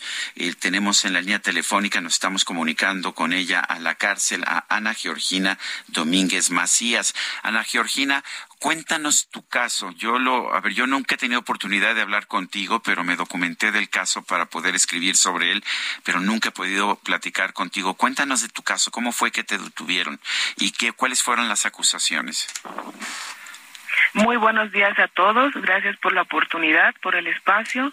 Eh, yo soy Ana Georgina Domínguez Macías y fui detenida el 9 de septiembre del 2009 en el departamento donde yo vivía con mis dos menores y, mi esposo en ese entonces por ejércitos eh, por, por, el ejército militar eh, de hecho rompieron la puerta, rompieron el portón, eh, me golpearon con, con sus armas en las costillas, en la cabeza, nos amagaron, revisaron toda la toda la habitación, se llevaron documentos, incluso les decíamos porque nos decían para quién trabajábamos y, pues y ignorábamos qué, qué pasaba, qué sucedía y le decíamos que en Pemex entregamos documentación, eh, para que se acreditara que estábamos los dos trabajando en Pemex. Mi esposo trabajaba en telecomunicaciones y yo trabajaba en plataformas marinas Ciudad del Carmen, Campeche. Este, de hecho había un boleto de viaje para para irnos a trabajar porque ya nos nos tocaban por por los contratos. Eh, a mis hijos los metieron al cuarto de a un lado eh, ellos llorando, asustados por, por, todo lo que estaba aconteciendo, ¿verdad? Y porque vieron cómo nos golpeaban. Nos llevaron a muchos lugares, a varias casas, después al aeropuerto, eh, después nos llevaron a, una base militar, después a Ciedo. En Ciedo yo seguí siendo torturada por las mujeres AFIS o federales en ese entonces. Eh, estuve tres meses arraigada, me imputaron cuatro delitos, armas, drogas, lavado de dinero y delincuencia organizada. Pues dijo, no acepto ni armas ni drogas porque en ningún momento me están presentando armas ni drogas, pero por ser tres personas, pues se acredita la delincuencia y por el dinero que se encuentra, pues también dejo el, el, lavado de dinero, ¿verdad? dinero que no encontraron en mi en mi departamento lo encontraron en unas casas que ellos estuvieron pues revisando no porque alguien por radio les iba diciendo ve a tal dirección o ve a tal lugar y ellos iban ¿no? y no encontraban personas solo documentaciones radios Nextel y pues hasta en una de ellas dinero no y pues ya son 13 años viviendo esta pues esta odisea no eh, ya se comprobó la tortura se comprobó que todo fue armado fabricado incluso llevaron un testigo protegido que decía conocerme y, que en tal fecha yo estaba cometiendo actos ilícitos. También es una es una declaración en mi contra que ya se cayó, como se dice normalmente de, de, de este lado, ¿no? Ya se les cayó porque ya se acreditó que que fue mentira lo que la persona dijo en, en mi contra, ¿no? Y así un montón de, de situaciones que, que no pudieron controlar y se les salió de las manos y pues bueno. Ana, Dios, Ana eh, una pregunta, ¿fue entonces al azar como eh, fueron a su departamento? ¿De esa manera llegaron estos sujetos? Supuestamente por una llamada anónima, que ellos nunca pudieron comprobar esa llamada anónima, que decían que ahí dentro de ese departamento habían hombres con armas largas y que según ellos era una revisión de rutina para, para encontrar armas, explosivos y drogas. Después, cuando yo estuve en la Siedo, en el tercer día de la Siedo, me suben hasta la parte alta de, de, de la Siedo, donde hay una oficina lujosa, y están esperando a alguien. Yo alcanzo a ver por la rendija de, de, mis, de mis ojos, que los traía vendados, pero no tan apretados, que viene una persona mayor con un, con un traje elegante, sé que es soldado por el color y por las insignias de un costado, pero con un alto rango por, por el tipo de vestimenta que no es el normal de los militares que, que me detuvieron.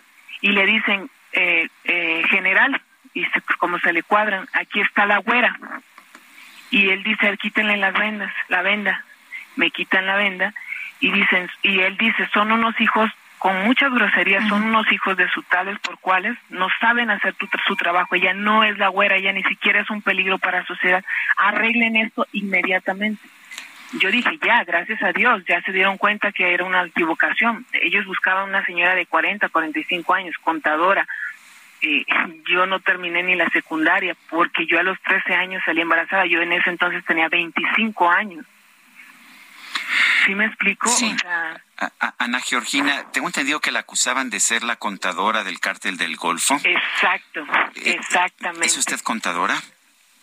Pues nos dice que no, terminó la secundaria, ¿no? terminé ni la secundaria. A los 13 años salí embarazada de mi primer hijo, Kevin. Sí. Eh, Ana Georgina, ¿qué, qué significa que, que sepan de su caso después de 13 años privada de su libertad? Para mí significa mucho porque no soy la única. Somos muchas personas que estamos en la misma situación. Hay personas que porque se robaron un, un kilo de carne, se robaron unos pañales, una leche y les imputaron más cosas. Es, es una forma de, de alzar la voz no solo por mí, sino por todas las mujeres. ¿Y por qué mujeres? Porque yo he convivido estos tres años con puras mujeres y he visto cada atrocidad. Si me explico, Eh, es importante que, que el mundo sepa lo que sucede. Yo, yo solo pido eso, que se haga justicia y que de verdad, si alguien va a detener a una persona, que se cerciore que realmente cometió algún acto ilí- ilícito, no solamente que le destruyan su vida. Yo tengo 13 años sin ver a mis hijos, sin ver a mi familia. 13 años que ya nadie me los va a devolver. Y solo porque alguien se equivocó. O, o como me dicen normalmente, ah, es que eres del tiempo de, de Calderón. Y pues, ni modo, eres, eres, eres una estadística más o eres víctima colateral o cosas así, ¿no? Creo que no se trata de eso, se trata de realmente ver si realmente hice o no algo malo y que tengan las pruebas que puedan acreditar que esta persona es delincuente o hizo algo malo, no nada más que destruyan las vidas porque sí, ¿sí me explico? Claro. Ana Georgina, el, el ministro Saldívar ah, fue a Santa Marta Catitla, por ejemplo, eh, y ha empezado procesos de revisión de mujeres injustamente detenidas, muchas de ellas en prisión preventiva oficiosa. Eh, pero sé que está usted en otra en otra prisión. ¿Usted piensa que que, que también usted ah, está en la cárcel de manera eh, de manera incorrecta? Exactamente, la verdad es que sí, ya se acreditó, es lo que no nos entendemos, ya acreditamos, ya entregamos pruebas de, de- de que todo fue armado, de que todo fue fabricado, de que todo fue una patraña, una mentira. Incluso el 14 de febrero de este año, después de casi 12 años, me dice el juez que llevaba el asunto de lavado de dinero. Sabe que disculpe, queda usted en libertad absolutoria por falta de pruebas en su contra y por detención ilegal a la hora de, de que la detienen. Dios santo, o sea, una lloré de emoción y otra lloré porque dije, después de dos años me dicen discúlpeme. ¿Sí, sí me explico? Claro, claro que se explica. Ana Georgina Domínguez Macías, gracias por conversar con nosotros, gracias por ayudarnos a entender este caso. Gracias a ustedes por la oportunidad y, y, y, eh, bueno, estoy aquí pendiente. Espero que pronto tenga la oportunidad de volver a hablar con ustedes y decirles, ¿sabes qué? ¿Saben que se hizo justicia? Ya estoy libre. Pues ojalá que venga a platicar con nosotros aquí en la cabina. Claro que sí, con mucho gusto. Gracias, Ana Georgina. Buenos días. Es Ana Georgina Domínguez Macías está en prisión preventiva por un delito que claramente no cometió. Lleva 13 años privada de su libertad, 13 años sin ver a sus hijos. Oye, pues con lo que platicamos hace un rato con Roberto Hernández, ¿no? Los eh, imputados, estos muchachos que están acusados de secuestro, pero como los reunieron, entonces ya son una banda y entonces ya es otro Asociación- delito, asociación, asociación delictuosa, delictuosa. que es muy grave, este, que se castiga con, con cárcel de no sé cuántos años, imputan a personas inocentes y eso es lo grave, ¿no? Como dice ella. O sea, 13, personas 13 años que ya me amolaron la vida. Pero bueno, vamos a platicar de otro tema. Está con nosotros vía telefónica Alejandro Murat, gobernador de Oaxaca, y hoy el gobernador Murat asumirá la presidencia de la Conferencia Nacional de Gobernadores, la CONAGUA. Alejandro Murat, gracias. Como siempre, buenos días. Lupita, Sergio, agradecerles esta gran oportunidad de saludarlos a ustedes y a su auditorio. ¿Cuál es el eh, propósito de, de, la CONAGUA? ¿Cuáles serán los objetivos eh, mientras eres eh, el eh, presidente de la CONAGUA? Bueno, mira, nosotros queremos fortalecer el federalismo. Parece que hoy es tiempo también de la reconciliación y vamos a trabajar ampliamente con todos los gobiernos de todos los partidos para poner en el centro pues temas que deben de debatirse como el tema que acaban de comentar de presunción de inocencia me parece que debemos de tener eh, una conversación mucho más de fondo. Eh, me parece que la corte tendrá que emitir su opinión pero la realidad es de que hoy eh, el sistema penal acusatorio se tiene que volver a revisar eh, y me parece que este es un tema, por ejemplo, eh, que valdría la pena eh, evaluar para fortalecerlo. Es, eh, es muy positivo que sea expedito, que sea transparente, pero me parece que hoy ha demostrado que tiene lagunas. Por ejemplo, otra historia, yo tengo a mamás que pues han sido víctimas de feminicidio y me dicen, gobernador, ¿por qué llevo 10 años esperando a que se vincule a proceso al agresor de mi hija? ¿Cuántos años más tengo que esperar? O, por ejemplo, eh, cuando los jueces y las juezas eh, interpretan la ley de manera correcta, pero para que 48 horas después salgan los delincuentes, cuando se les detuvo con armas largas, cuando se les detuvo con eh, droga, eh, o por ejemplo cuando escuchamos pues estas historias de empresarios o de mujeres que han eh, sido objeto de violencia de género, o los periodistas que denuncian para unas semanas después ser eh, pues parte de los indicadores de las tragedias de México porque el testimonio no tiene eh, carácter de prueba de peso pleno para poder detener a los delincuentes. Entonces, hoy hay que hacer una revisión más a fondo de la Constitución y de las leyes del sistema de justicia penal para que los delincuentes no evadan la ley, por supuesto para que no haya inocentes en nuestras cárceles, pero también para cancelar este pues tema de la puerta giratoria. Entonces, este es un tema, por ejemplo, o por otros más en temas de turismo, desarrollo económico, compartir las mejores prácticas que pues hemos alcanzado varios estados en varios temas y que permitirían acortar la curva de aprendizaje eh, pues en otras regiones del país.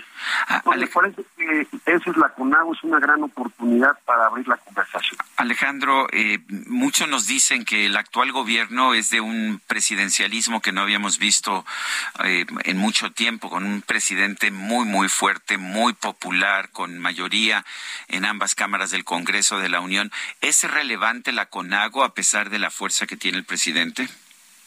Por supuesto, mira, eh, Sergio, me parece que ese es el, el carácter del sistema presidencial. Hay épocas en que tenemos eh, presidentes muy fuertes, hay épocas en que las cámaras eh, son las que marcan eh, la pauta y por supuesto los estados deben de jugar un eh, papel eh, protagónico. Me parece que ahí es donde también la CONAGO puede jugar un papel que permita eh, poder generar el diálogo y generar las oportunidades viendo hacia adelante, pero también fijar las posiciones eh, que se tengan que fijar para pues eh, consolidar y tener eh, los equilibrios de poderes que necesita el país. Así que el presidencialismo da esa este, pues oportunidad dependiendo también no es un tema solamente de las leyes que cada quien las este, interpreta y las aplica de acuerdo a sus facultades, sino también de las capacidades eh, pues de las personas para generar ciertas inercias. Así este pues se ha dado, y déjenme ponerte un ejemplo, eh, que no es eh, de México. En la época en Estados Unidos con Lyndon Johnson, líder del Senado demócrata, pues con un presidente Eisenhower republicano, se generaron pues el, momento de reformas más importantes de los derechos civiles de la época moderna, en contra de los republicanos pues que estaban en contra de Eisenhower en el Senado. Entonces, al final en esa época había un líder del Senado muy fuerte, era Lyndon Johnson, y tuvo esa capacidad. Me parece que la CONAGO eh, puede jugar un papel este, similar. Lo importante es empezar la, la conversación y, bueno, pues en ese sentido empezar a fijar las posiciones que a mis compañeras, compañeros gobernadores y gobernadoras y jefa de gobierno, pues este, al final podamos sumar para esta nueva etapa este, que me va a tocar encabezar. Muy bien, pues Alejandro Murat, gobernador de Oaxaca, muchas gracias por platicar con nosotros. Buenos días. Gracias, Lupita, gracias. Son las 8 de la mañana con 53 minutos. Vamos con Alan Rodríguez, está por el viaducto. Adelante, Alan. Sergio Lupita, muy buenos días. El viaducto Miguel Alemán está presentando bastante carga para todos nuestros amigos que se desplazan desde la zona de la Avenida de los Insurgentes hacia la zona de Congreso de la Unión. En el sentido contrario, tenemos a partir de la incorporación de Río Becerra hasta el cruce con el 3 con el eje 3 Oriente, también bastante carga. Ya por último comentarles que Calzada de Tlalpan presenta asentamientos desde el cruce con Churubusco hasta Viaducto y en el sentido contrario el avance mejora entre la zona con el eje 3 Sur hasta la zona de Portales. Es el reporte que tenemos. Muy bien, muchas gracias Alan. Continuamos al pendiente. Buen día. Son las ocho con cincuenta y cuatro minutos. Le recuerdo nuestro número para que nos mande mensajes de WhatsApp. Es el 55 20 10 96 47. Síganos en arroba Sergio y Lupita esa es la cuenta de este programa. Le recomiendo también arroba Heraldo de México para toda la información del Heraldo Media Group. Vamos a una pausa y regresamos.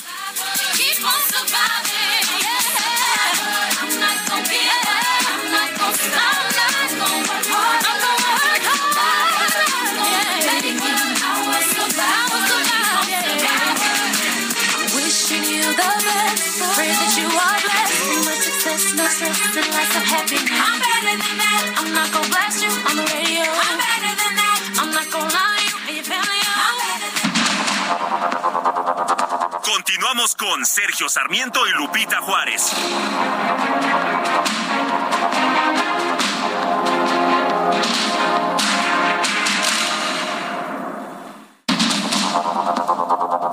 Continuamos con Sergio Sarmiento y Lupita Juárez por el Heraldo Radio.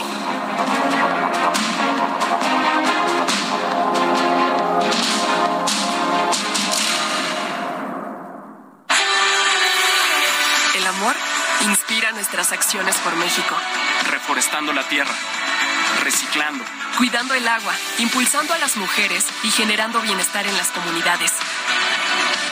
Juntos somos Coca-Cola y contigo el amor multiplica.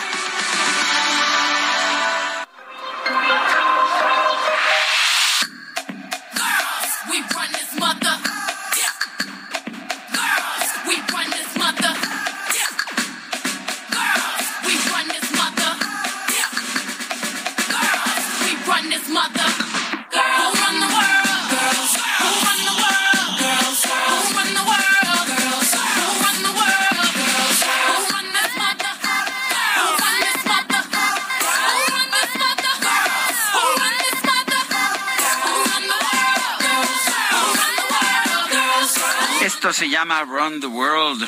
Es algo así como gobernamos el mundo. Estamos escuchando a Beyoncé. Ayer cumplió 41 años. Felicidades, Beyoncé. Bueno, vámonos a lo que nos cuentan nuestros amigos del auditorio esta mañana. Dice Francisco 1955, buenos días Sergio y Lupita, confieso que estoy decepcionado de la democracia en México y otros países, no todos están capacitados para votar, las votaciones son concursos de popularidad y no de capacidad. Un fuerte abrazo. Ay, don Francisco, pues fíjese que eh, a lo mejor a la democracia le faltan muchas cosas, pero, pero es uno de los mejores sistemas que tenemos, ¿eh? Bueno, decía Winston Churchill que la democracia es el peor sistema político, excepto por todos los demás. Bueno. Dice José Briceño de Tijuana, Baja California, saludos y bendiciones a todos por allá, gustosamente iniciando el día escuchándolo. Sé que no están ustedes, sin embargo, sería bueno que en bloque y de común acuerdo los medios de comunicación y los comunicadores le hicieran el vacío al señor mitómano y cínico que reside en Palacio Nacional y tanto está perjudicando a nuestro país en todos los rubros. Sé que es muy difícil, pero sería excelente que no se le diera difusión a tanta mentira y sin razón como habla el señor López sin cesar. Entiendo que no es posible, pero la unión hace la fuerza. Alguien ya que lo calle. Gracias, apreciables y admirados Lupita y Sergio. Es José Briceño, Tijuana, Baja California. La verdad es que nuestro trabajo, nuestra responsabilidad es dar a conocer información, tanto la que pues ofrece el presidente de la República y todos los funcionarios del gobierno, como también los puntos de vista opositores. Esa es nuestra responsabilidad y lo vamos a seguir haciendo. Bueno, y faltaba más, ¿no? Imagínate que censuráramos en este espacio donde exigimos libertad, que censuráramos a alguien, pues no, no sería eh, algo congruente. Oye, nos dice Marta, mi nombre es Marta y eh, hace unas semanas a una madre joven fue separada de su niña recién nacida. A la fecha no se sabe nada de ella. Ya se levantó la demanda, saben quiénes la tienen, al parecer es gente pudiente y saben moverse. Por favor, díganme qué podría hacer. Ella es una persona que, que conozco, es una amiga mía. Bueno, pues lo, la, lo, que se tiene que hacer es presentar una, si, si es un caso de secuestro, porque me, no, no me queda muy claro por esto. Si es un caso de secuestro de la niña, pues simple y sencillamente es una denuncia penal. Y, y, y le aseguro que, que, en esos casos, pues sí, sí funciona la justicia. Son las nueve con tres minutos. Se llevó a cabo ayer un plebiscito sobre la propuesta de nueva constitución de Chile. Y la verdad es que el no obtuvo más del 62% de los votos. Y bueno, esto ha sorprendido. Muchos esperaba que ganara el no, pero no por la mayoría que está obteniendo. Stephanie Enaro es internacionalista, experta en geopolítica. La tenemos en la línea telefónica. Stephanie, gracias por tomar nuestra llamada. Siempre es un gusto escucharte. Cuéntanos cuál es el mensaje y, y por qué razón, si pues acaba de ganar un presidente de izquierda, Gabriel Boric, si el 80% de los votantes dijeron que había que cambiar la constitución, ahora tienen un rechazo y un rechazo tan fuerte con este texto constitucional. Bueno, antes que nada, muy buenos días, Sergio y Lupita. Buenos días, que, ¿qué tal? Creo que es muy interesante lo que está pasando en Chile, porque como lo comentaba Sergio, hace un año el 80% de los chilenos votó para cambiar la constitución y el día de ayer 62% de los 13 millones que votaron dijeron que no querían seguir ese rumbo. Y obviamente como este presidente nuevo de izquierda, Gabriel Boric, tuvo un papel protagónico y aparte ha sido uno, uno de los presidentes más impopulares en la historia de Chile, no lleva ni un año y ya solamente tiene el 37% de aprobación, pues obviamente este papel protagónico que él tuvo se considera como un rechazo a su gobierno, de alguna manera lo que pasó ayer fue un mensaje para él, un plebiscito para su administrador, administración y también creo que hay que tener presente que esto ocurre en un Chile con problemas económicos, la inflación podría llegar a un 13%, está polarizado y también con problemas de seguridad bastante graves en el norte que complican mucho el entorno y que no se ve una salida fácil. Eh, Stephanie, este es un revés para Boric que podría a lo mejor en este momento definirlo como un buen líder o no. ¿Crees que eso pudiera eh, eh, pues eh, ser un quiebre en su gobierno? Hay quien señalaba el día de ayer y bueno estas estas declaraciones que él daba que las instituciones eran fuertes en Chile que a mí me pareció una frase muy muy acertada ¿Tú cómo lo ves? Creo que sí podría eh, pues debilitarlo, ¿no? Porque de alguna manera se le asociaba mucho a él en este proceso. Y creo que de alguna manera él ya lo veía venir porque empezó a decir justamente unos meses antes de que se llevara este plebiscito que si no pasaba ese proyecto de constitución, que no se preocuparan porque iban a seguir trabajando. Entonces, de alguna manera lo vendió como una derrota parcial y no total, pero creo que ahora la batalla se va a pelear en el Congreso, porque es un Congreso dividido, y ni el oficialismo ni la oposición tienen la mayoría. Entonces va a ser muy difícil negociar y esto puede desgastar el proceso constituyente a un punto en donde ya no sea una prioridad porque la economía en Chile está necesitando esa atención y si esto sucede así, creo que estallaría otra vez un problema social porque este plebiscito se dio como salida crisis que sucedió de los precios en 2019 en el metro de Santiago, que de alguna manera también se junta con la rebelión de los pingüinos, estos estudiantes en el 2006 que protestaron porque el Estado no les daba las condiciones necesarias en educación y en salud, y entonces el problema social de Chile sigue sin resolver. Ahora, lo, lo, curioso del caso es que Chile ha tenido el mejor desempeño económico de América Latina desde, pues por lo menos desde los años 70 o desde los años 80. Y en buena medida esto se, esto se le atribuye a que ha tenido certeza jurídica. Eh, vale la pena señalar además que la constitución que hay que todo el mundo dice o que los propios eh, opositores a esa constitución, los que pidieron la nueva constitución, dicen que es de Pinochet, en realidad está firmada por Ricardo Lagos en 2005, después de que se le han hecho, de que se le hicieron decenas de modificaciones. Entonces aquí lo curioso del caso es que parecería que por una parte algunos chilenos quieren rechazar una constitución que les ha dado prosperidad y por otra parte no se dan cuenta de que la misma constitución que tienen no tiene nada que ver o tiene muchísimos cambios con la de eh, Pinochet de 1980. Claro, de hecho, de la constitución original de Pinochet solamente queda ya un tercio. Realmente no es mucho, pero queda ese estigma que de alguna manera es catártico, porque como no pudieron meter a Pinochet a la cárcel, no lo pudieron ensuciar, de alguna manera querían enterrarlo con esta constitución y sucedió así. Pero un tema importante es que sí, Chile ha crecido un 5% anual desde 1970 y esta constitución de alguna manera fue la garante, pero al mismo tiempo también el costo de la vida en Chile ha subido mucho. El 70% de los hogares chilenos están endeudados. Y también hay que notar que la generación que pide un cambio no ha sido necesariamente una generación que le haya costado la lucha del país y que tal vez esté cometiendo el error de dar al país que tiene por sentado. La mayoría de edad de los que pidieron ese cambio fueron los jóvenes de entre 18 y 35 años. Entonces, de alguna manera, no entendemos muchos de los que observamos Chile desde afuera por qué nos tienen el país que tienen cuando nos podemos parecer que para ellos esta fuerza institucional porque un estallido social se resolvió de una manera democrática y eso es una lección que Chile le dio al mundo. Pues Stephanie Enaro, internacionalista, como siempre, gracias por ayudarnos a entender estos temas y te mando un fuerte abrazo. A ustedes, Sergio Lupita, que tengan un excelente inicio de semana. Gracias igualmente. Son las nueve de la mañana con diez minutos.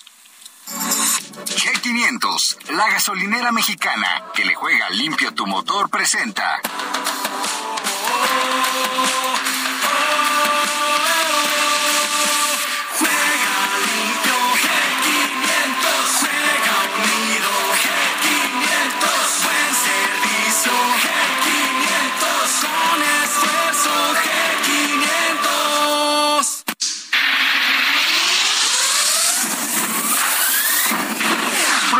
Sus sentidos, que están a punto de experimentar algo único y extravagante.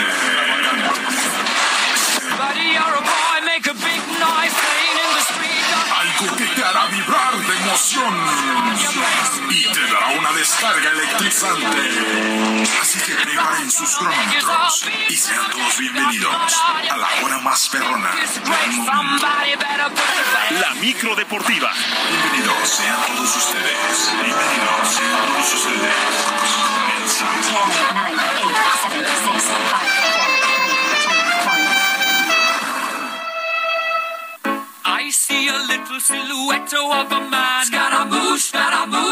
Mi querido Julio Romero, ¿cómo? Oye, qué buena presentation, ¿no?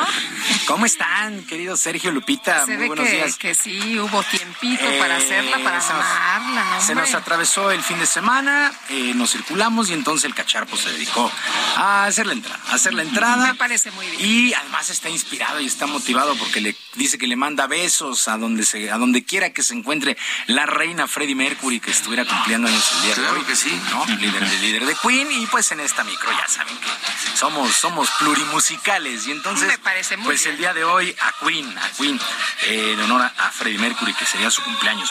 Bueno, vámonos rapidísimo porque hay un montón de cosas para platicar el día de hoy y arrancamos con la Fórmula 1 porque Max Verstappen de Red Bull fue profeta en su tierra y se llevó el Gran Premio de los Países Bajos, la fecha 15 de la temporada en la Fórmula 1 de automovilismo. Verstappen, líder indiscutible del campeonato, superó al británico George Russell de Mercedes y a Charles Leclerc de Ferrari.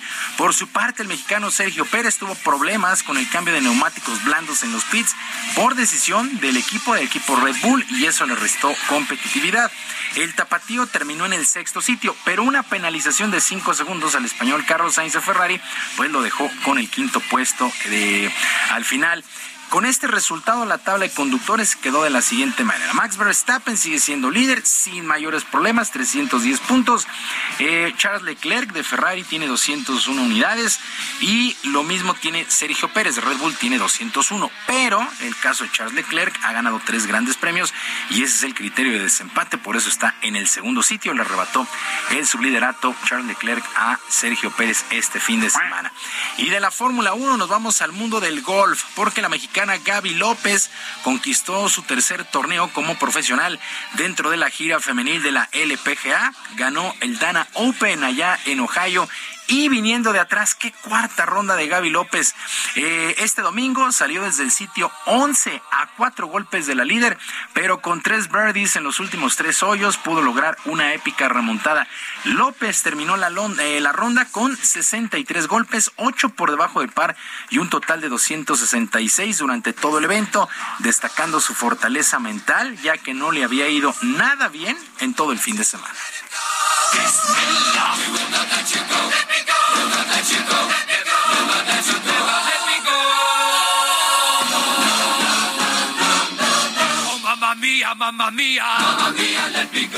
Eh, ha sido muy difícil mantenerme positiva este año. Eh, de hecho, mi mantra este año ha sido ser valientemente positiva. Y la he pasado mal porque he pasado momentos muy difíciles, momentos muy, muy duros, eh, físicamente, mentalmente, donde no estaba en un lugar muy cómodo y un lugar muy sano. Pero bueno, eh, con la práctica y el, esfuerzo de, dar lo mejor de ti de una manera positiva hacia los demás, hacia tu equipo, hacia lo que haces, eh, al final todo paga. Pues felicidades, felicidades a Gaby López que gana su tercer título como profesional. Bueno, y de ahí nos saltamos al fútbol mexicano. Jornada 12 del torneo de apertura. Resultados completos. San Luis empató sin goles con los Cholos. Querétaro 1-1 con la Franja del Puebla. El Necaxa venció 3 por 2 a León. Juárez y Cruz Azul empataron a 2. Pachuca venció 2 por 0 al Santos Laguna. Monterrey y Mazatlán 0 por 0. Mismo resultado en el Jalisco con los rojinegros del Atlas y los Pumas no se hicieron eh, daño.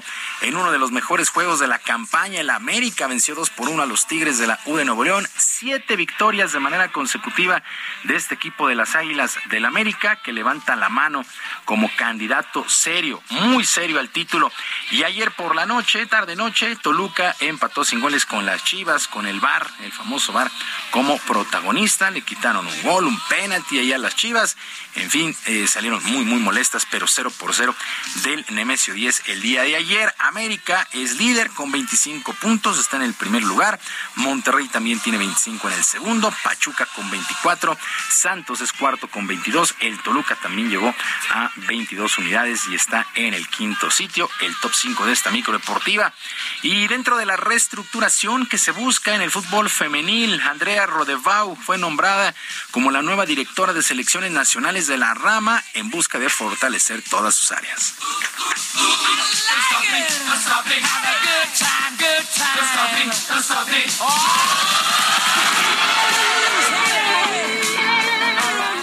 Bueno, sí, este, de mi parte, el, el reto más grande pues yo creo que inicialmente es eh, establecer no los, las eh, áreas técnicas de, cada selección, pero también entender que el, el, lograr este objetivo se requiere de muchas partes, no es nada más de selecciones nacionales, las selecciones nacionales juveniles, eh, de, la federación también involucra el compromiso de parte de los clubes.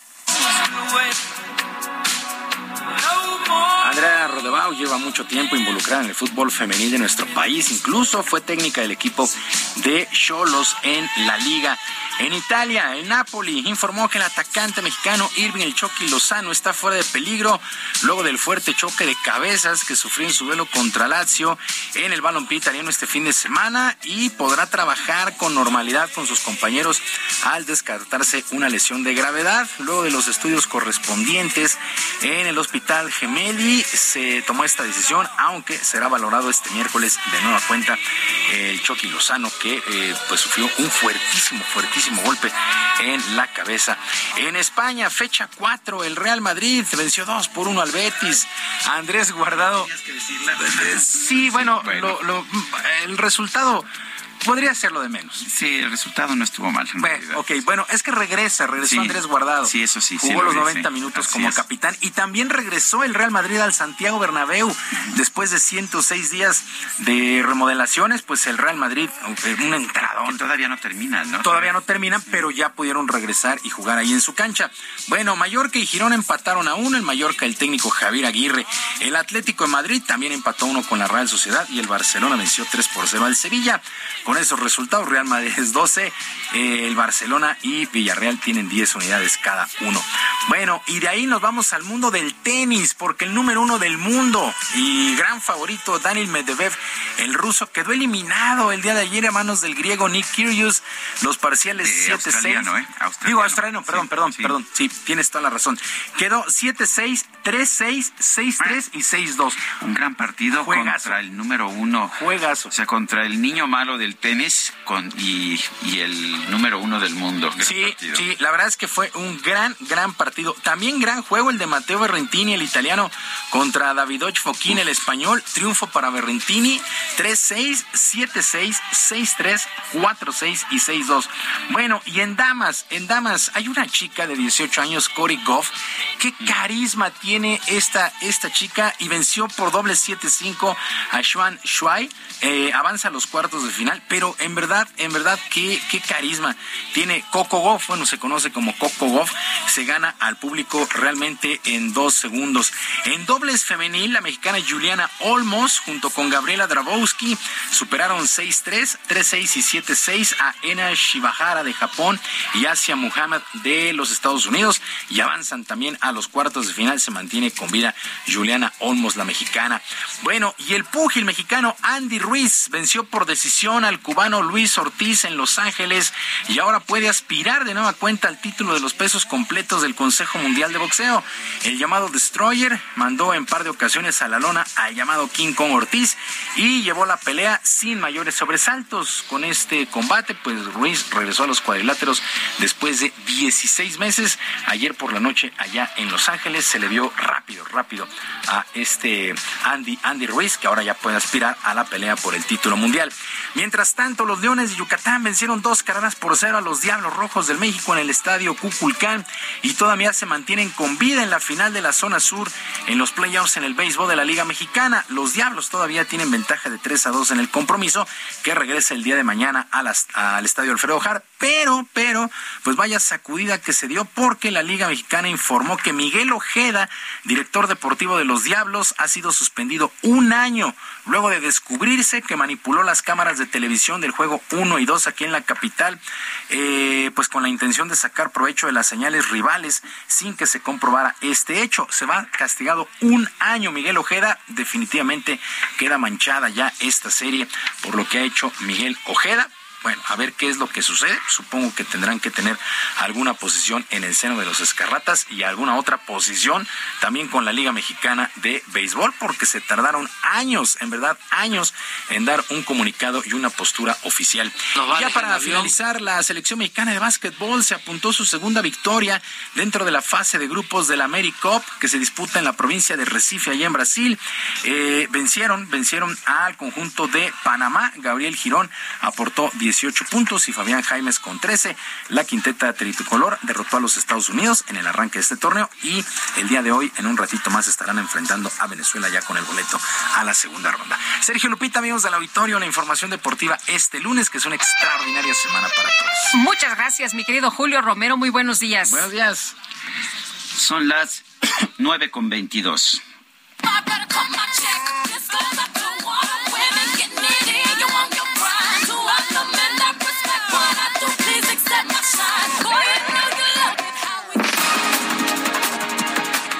A un resumen de la información desde Palacio Nacional. El presidente Andrés Manuel López Obrador celebró que la Cámara de Diputados haya aprobado la incorporación de la Guardia Nacional a la Secretaría de la Defensa Nacional. Creo que eh, fue muy buena la aprobación en la Cámara de Diputados de esta ley. Y agradezco mucho a los legisladores en general porque ya se dio este primer paso. Bueno, y por otro lado, el presidente López Obrador rechazó que Morena tenga tapados para las próximas elecciones por la jefatura de gobierno de la Ciudad de México. A la secretaria Rosa Isela Rodríguez, a Martí Batres, al diputado Noroña o a la alcaldesa Clara Brugada. No, pues ya. ya no hay tapados. Y ya tú acabas de mencionar a cuatro, ¿no? Sí, los cuatro podrían ser. Sí, y deben haber más. Pues yo no, ahora no podría decir, pero en unos días más que yo lo piense, pues hay muchísimos y todos tienen derecho. El gobernador de Nuevo León, Samuel García, encabezó el arranque de las obras del acueducto El Cuchillo 2, con el cual se llevará agua potable al área metropolitana de la entidad. El Cuchillo 2 se debió haber hecho en 1996. ¿Qué necesidad de esperar a que tronara el ducto del cuchillo 1 para ponernos las pilas. ¿Qué necesidad de los gobiernos anteriores de esperarse 26 años a que llegara la crisis, una de las peores que ha tenido Nuevo León? El INEGI informó que en agosto de 2022 el indicador de confianza del consumidor fue de 40.9 puntos, lo que representa una disminución mensual de 0.4 puntos. La ministra de Relaciones Exteriores del Reino Unido, Liz Truss, fue designada como nueva líder del Partido Conservador, por lo cual reemplazará a Boris Johnson como primera ministra. Y la policía de Canadá informó que este domingo 10 personas fueron apuñaladas y asesinadas en diversos lugares de la provincia de Saskatchewan y las autoridades ya buscan a los responsables. en la puerta a la hora de Este fin de semana muchas personas comenzaron a compartir en redes sociales historias de sus primeras desilusiones sentimentales. Después de que se hizo viral un video que muestra a una niña con uniforme de primaria escribiendo una dolida carta de desamor mientras viaja en un autobús del transporte público. Como canica me traes, como canica, por ti mi corazón me Presentado por G500, la gasolinera mexicana que juega limpio.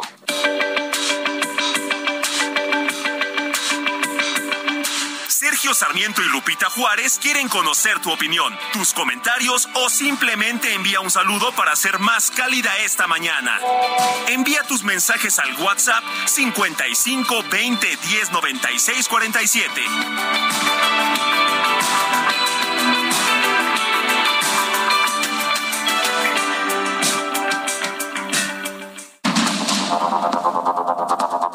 Continuamos con Sergio Sarmiento y Lupita Juárez por el Heraldo Radio.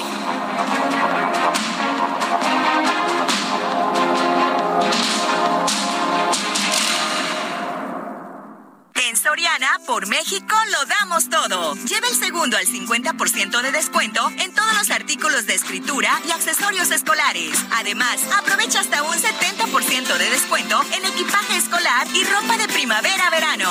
Soriana, la de todos los mexicanos. A septiembre 5, aplican restricciones.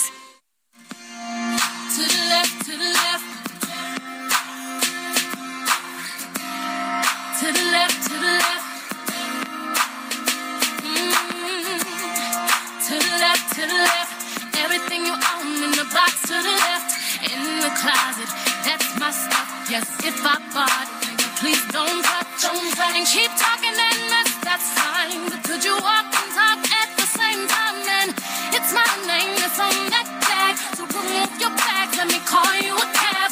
Standing in the front yard, telling me how I'm such a fool. Talking about I'll never ever find a man like you. You got me twisted. You must not know about me. You must not know about me. I could have another you in a minute. Matter of fact, Seguimos escuchando música de Beyoncé. Ayer fue su cumpleaños. Esto que estamos escuchando es Irreplaceable, irreemplazable. Uy. ¿Te gusta? Ay, me encanta. Esta es una de mis favoritas de Sí, Beyoncé, me gusta Irreplaceable. muchísimo. Y felicidades a Beyoncé que nos está escuchando esta mañana. Un abrazo. Allá ya es tarde, ¿verdad? Es... ¿O qué dónde andará? ¿Andará en Europa? ¿Andará en Estados Unidos? ¿Dónde andará? Pues ¿dónde ande? Le mandamos nuestras felicitaciones. Bueno, pasando a otros temas, les comento que el presidente de la República ha mencionado esta mañana que la Guardia Nacional debe pasar a la Sedena, que si se queda en gobernación tomarán decisiones los neofifís. Y esto ha incendiado las redes sociales porque, pues, ¿quiénes son los neofifís?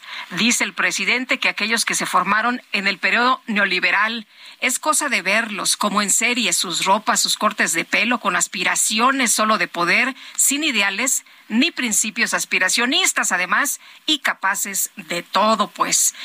Ahí está, ahí está para incendiar las redes esta mañana. Pues yo no sé si soy aspiracional, pero a mí sí me gusta vestirme bien. Digo, no soy así como el dechado de la moda, pero la verdad es que sí me gusta vestirme bien. Y fíjate, Lupita, que con motivo de la celebración de los 70 años de relaciones diplomáticas entre México e Israel, se va a llevar a cabo un desfile de modas en la Ciudad de México, donde se van a presentar en pasarela tres diseñadores de origen israelí y también tres mexicanos.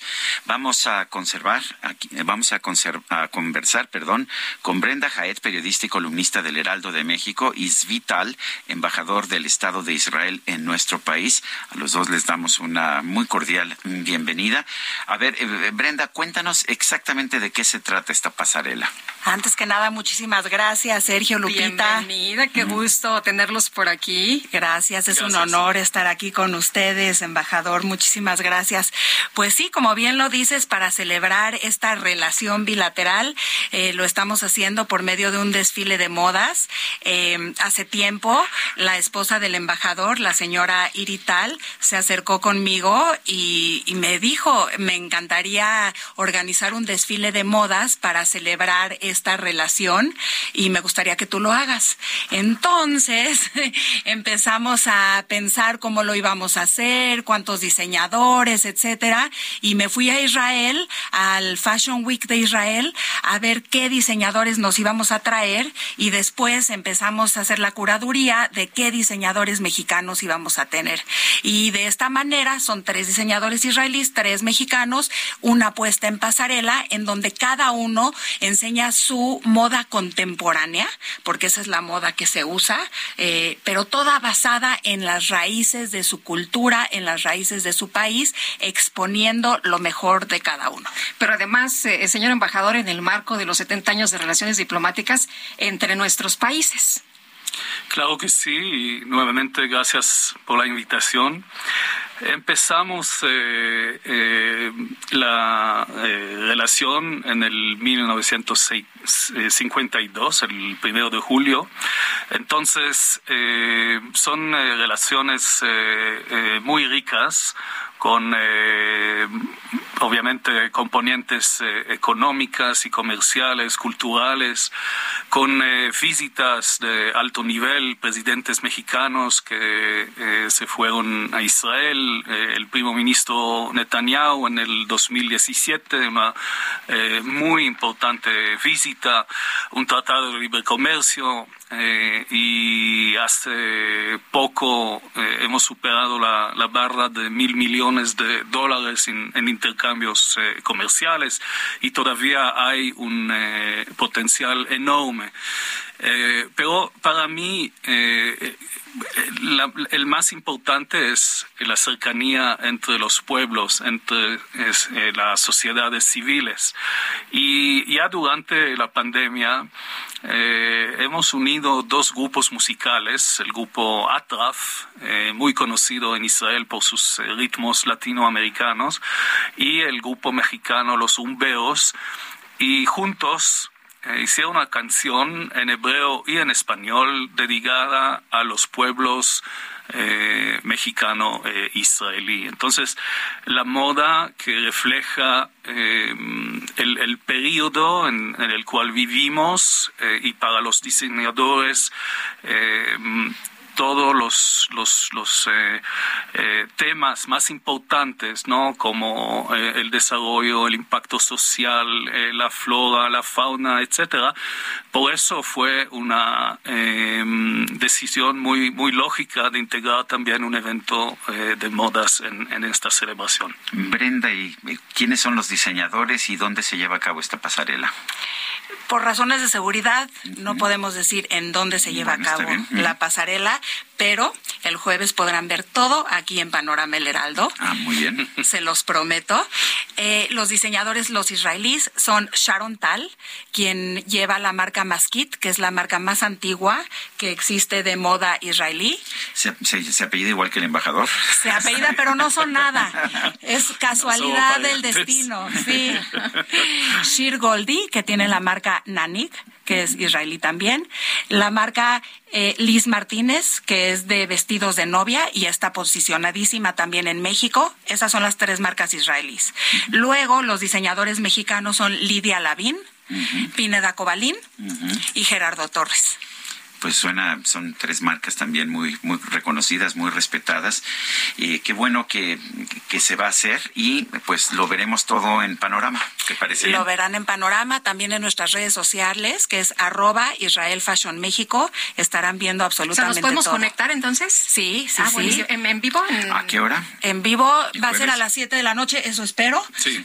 espero que el tráfico y la puntualidad de nuestros invitados estén, eh, nos dejen empezar puntual y, va a ser una gran puesta en escena. De verdad tenemos muchas sorpresas preparadas, una moda increíble. Absolutamente. Y, yo creo que lo van a disfrutar muchísimo. Muy pues, bien. Brenda Jaet, periodista, Zvital, embajador del Estado de Israel en nuestro país. Gracias a los dos por hacernos esta invitación. Muchas gracias, a, ustedes por este espacio. Muchas felicidades. Gracias. Gracias. Bueno, y seguimos con la información. Nosotros vámonos hasta Zacatecas con Fanny Herrera. Ken Salazar, el embajador de Estados Unidos, reafirmó la importancia de la seguridad para la prosperidad de la nación en una visita a Zacatecas, donde se reunió con el gobernador David Monreal. Bueno, Fanny, hasta fueron a ver al santo niñito de Atocha. Cuéntanos, buenos días. Buenos días, Sergio Lupita. Sí, pues para comentarles que este, en una reunión con el gobernador eh, David Monreal, el embajador Ken Salazar ofreció apoyar al Estado en materia de seguridad, ya que aseguró que uno de los pilares más importantes para la democracia es el derecho del pueblo a vivir sin miedo. El embajador durante su visita este, en Zacatecas dijo que pues va a poder apoyar al Estado de Zacatecas este, con respeto a la soberanía del gobierno del Estado y va a poder apoyarlos en conceptos como de capacitación y otros rubros. Este, también señaló que pues bueno, la inseguridad es un tema que afecta pues a todos los pueblos, tanto a México como a Estados Unidos, y explicó que es un tema que se debe resolver de manera coordinada entre ambas naciones, contra la corrupción, la violencia y así seguir trabajando en conjunto, este, para que el pueblo pueda vivir con más seguridad y sin miedo pues ante esto dijo que como embajador espera que se llegue un tiempo en donde lo que se ve este termine este este tema de inseguridad y se resuelve de una manera positiva para enfatizar también que es un tema que pues no va a cambiar de una semana o unos meses, pero es algo que si trabajan entre el gobierno de Estados Unidos, el gobierno de Zacatecas y el gobierno de la República, pues pueda tener éxito.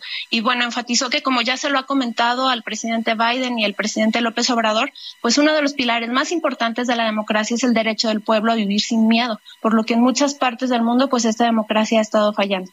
Pues bueno, cabe recordar que esta, esta reunión que se da en el marco de que el funcionario estadounidense este fue, señala a Zacatecas como una de las entidades a no visitar por los connacionales ante la inseguridad y pues bueno durante su visita pues tuvo reuniones con eh, presidentes municipales, eh, sobre todo de Zacatecas, Guadalupe y Fresnillo, así como, como diputados locales y servidores públicos.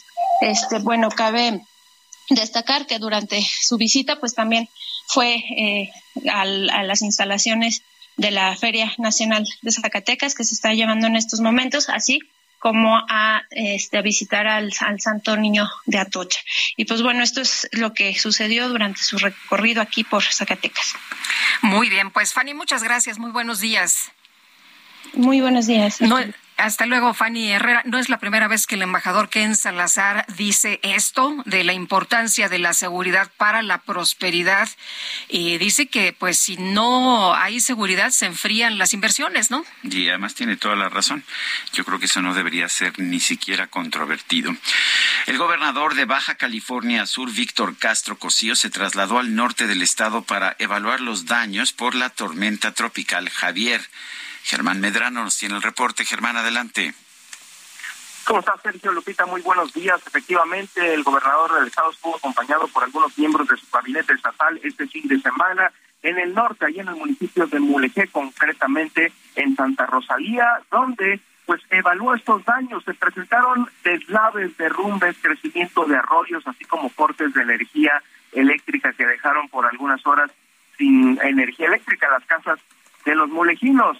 La CFE informa que ya está trabajando para restablecer eh, pues esta semana ya el servicio al 100%. Hay un corte carretero importante que va de Loreto a Mulegé, el cual pues ha limitado la circulación, por lo que pidió quienes eh, deban de trasladarse al norte de Baja California Sur a que lo hagan con precaución. También hay otro corte importante de la heroica Mulegé a Santa Rosalía. Son estos dos más importantes pronto Sergio Lupita, pues eh, Javier ya se ha alejado y no representa peligro para Baja California Sur.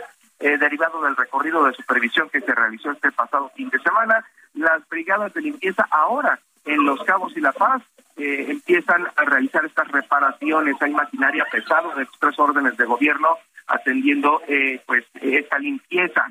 El gobernador hoy, el día de hoy lunes, a presentar ya la solicitud de declaratoria de desastre natural para las zonas afectadas en el norte de nuestro estado.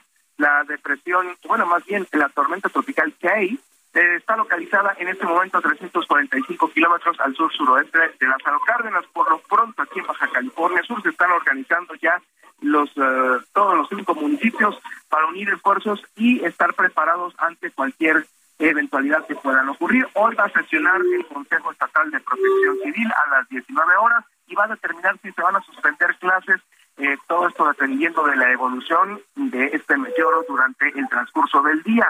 Eh, seguiremos muy de cerca esta información para darlo a conocer puntualmente. Sergio.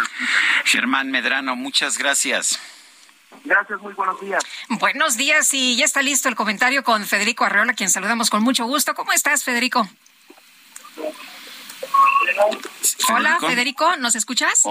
te escucho, ¿me escuchas tú a mí? Sí, ahora sí, ya te escuchamos. Adelante, ¿de qué nos platicas esta mañana? estoy en un aeropuerto. Ah, pues nada, este, hoy el presidente López Obrador dijo o aceptó que hay cuatro precandidatos de Morena a la jefatura de gobierno de la Ciudad de México.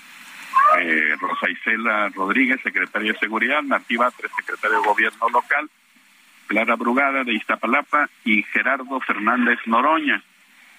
Yo creo que esto, esto eh, le quita a Noroña sus aspiraciones presidenciales, donde creo que no tenía muchas posibilidades, pero buscando la Ciudad de México y a juzgar por los, los resultados en encuestas que he visto, Noroña, Noroña podría ser el favorito en la Ciudad de México por mucho, eh, quizás solo compitiendo con Rosa Isela. Si respetan la encuesta, eh, será difícil para las otras personas de Morena quitarle a Noroña esa candidatura.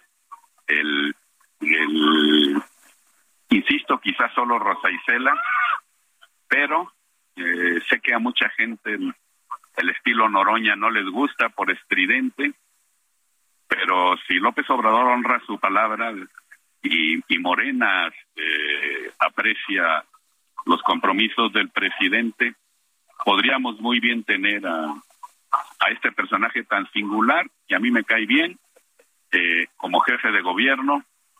No sé si sería bueno o malo. Yo creo que Gerardo es una persona culta y seria.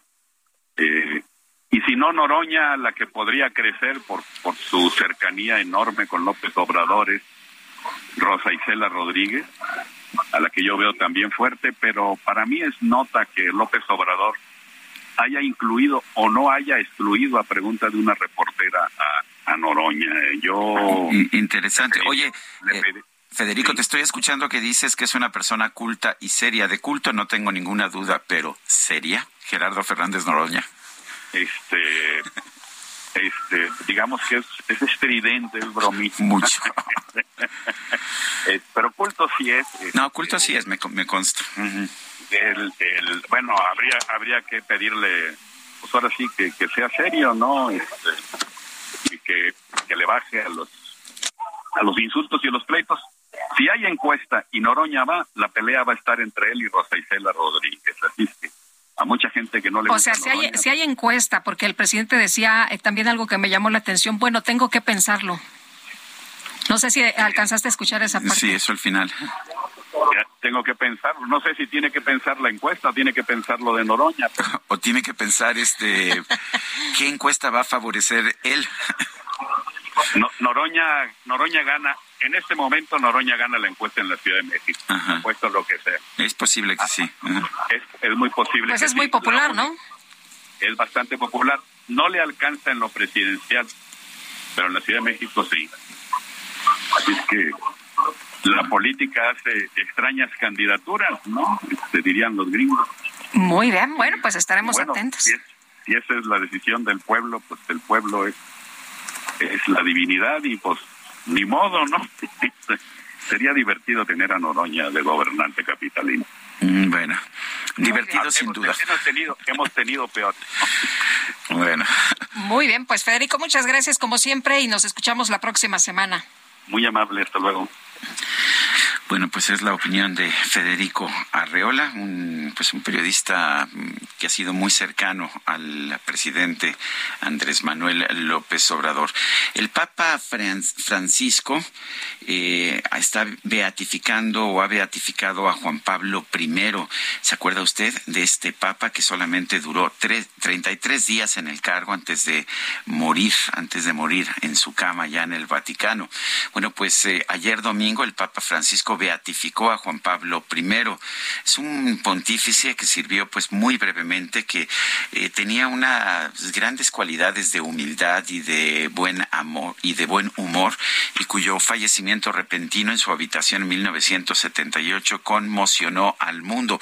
Se generaron toda suerte de historias y teorías de la conspiración. La verdad es que no hay en este momento ninguna razón para pensar que su muerte no haya sido de forma natural.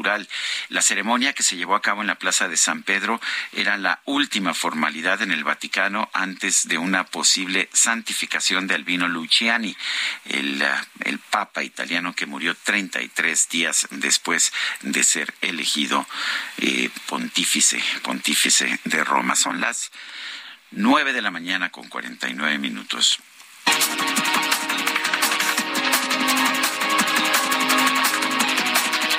Y es el momento para darle a usted un resumen de la información más importante que se ha generado esta misma mañana de lunes 5 de septiembre del 2022.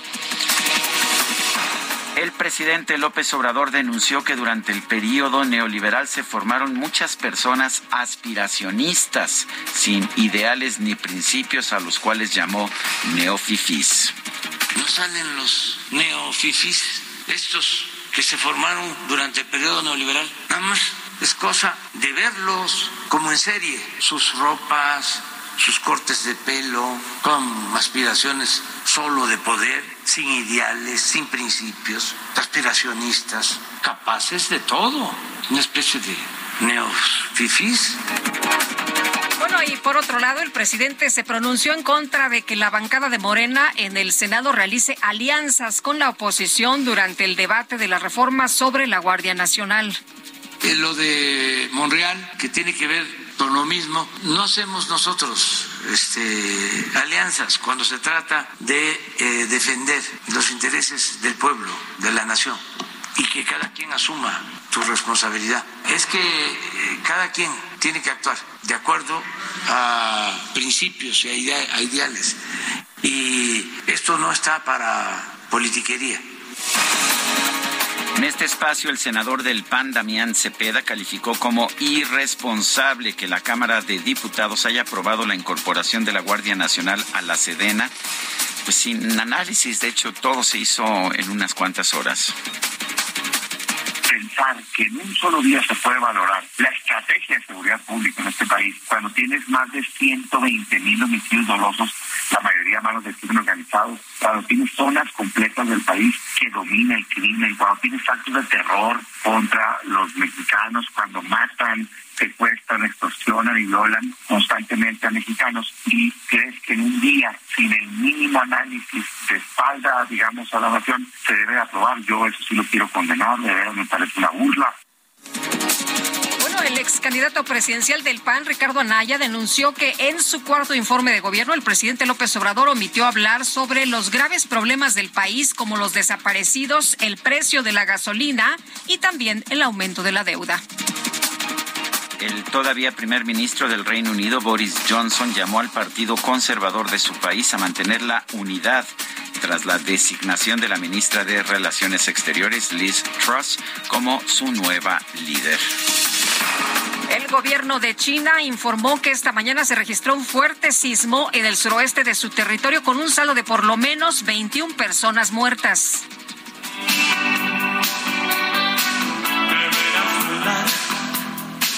Por la ciudad de la furia, donde nadie sabe. Ay, pues cuánto, cómo pasa el tiempo y cómo borra la historia, ¿verdad? El influencer argentino Nicolás Jiménez salió a las calles de su país para preguntar a 20 adolescentes si saben quién es Gustavo Cerati. Eh, lo recordará usted, el líder de la famosa banda de rock Soda Stereo. Para su sorpresa, solo una joven reconoció al músico, los demás dijeron saber de él solo por nombre y algunos pensaron que se trataba de un influencer. ¿Vos sabés quién es Gustavo Cerati? Me suena. ¿Qué pensás que puede ser? Cantante. Por mi abuela. ¿Tu abuela escucha Cerati? Eh, no, pero ella decía tipo que, que Gustavo Cerati era como un boludo, no me acuerdo. ¿En serio? ¿Vos sabés quién es Gustavo Cerati? No. ¿No tenés ni idea? No, ¿Qué no puede llegar a ser? Un influencer. Bueno. ¿cómo ves? ¿Qué crees, Lupita? Se nos acabó el tiempo. Pues- yo, sí, yo sí me acuerdo de quién es Gustavo Cerati. ¿Sí se, sí se acuerdan? ¿Ustedes también allá en la producción? ¿Sí? Bueno. Aunque tenemos aquí puro neofifi, ¿eh? Eh, Sí, ¿verdad? Míralos cómo se No visten somos todos iguales. iguales. y- Son Bueno. as- aspiracionales. Pues ya se nos ya, ya se nos acabó el tiempo, ya, ya nos quieren quitar aquí el micrófono. Ya. Vámonos entonces, que la pasen todos muy bien, disfruten este día. Buena semana y nos escuchemos mañana a las 7 en punto. Aquí te veo, mi querido Sergio. Muy bien, hasta mañana. Gracias de todo corazón.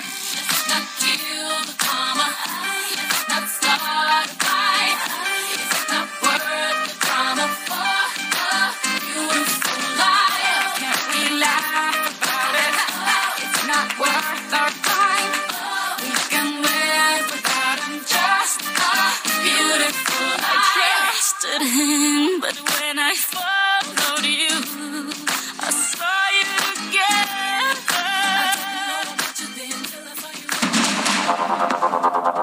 Heraldo Media Group presentó Sergio Sarmiento y Lupita Juárez.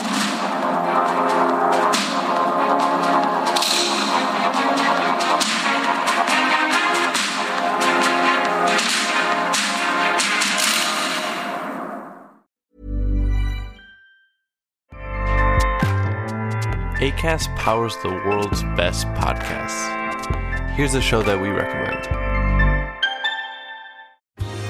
Are you a reality TV junkie? Do you ever think, dang, I wish I had someone to talk to about all the trash TV that I watch? Well, look no further, garbage lover, because Reality Gaze is a podcast for you. Hello, I'm Maddie. And I'm Poodle, and we're the Reality Gaze. We talk about all your favorite unscripted shows like The Golden Bachelor, Love is Blind, and TLC's big, messy behemoth, 90 Day Fiancé. And if you're driving to work, folding laundry, or just pretending to listen to your husband talk about sports, just put on the pod, and you've instantly got two gay besties spilling all the tea and reading these people for filth. So come at us, y'all. Find Reality Gaze wherever you listen to podcasts.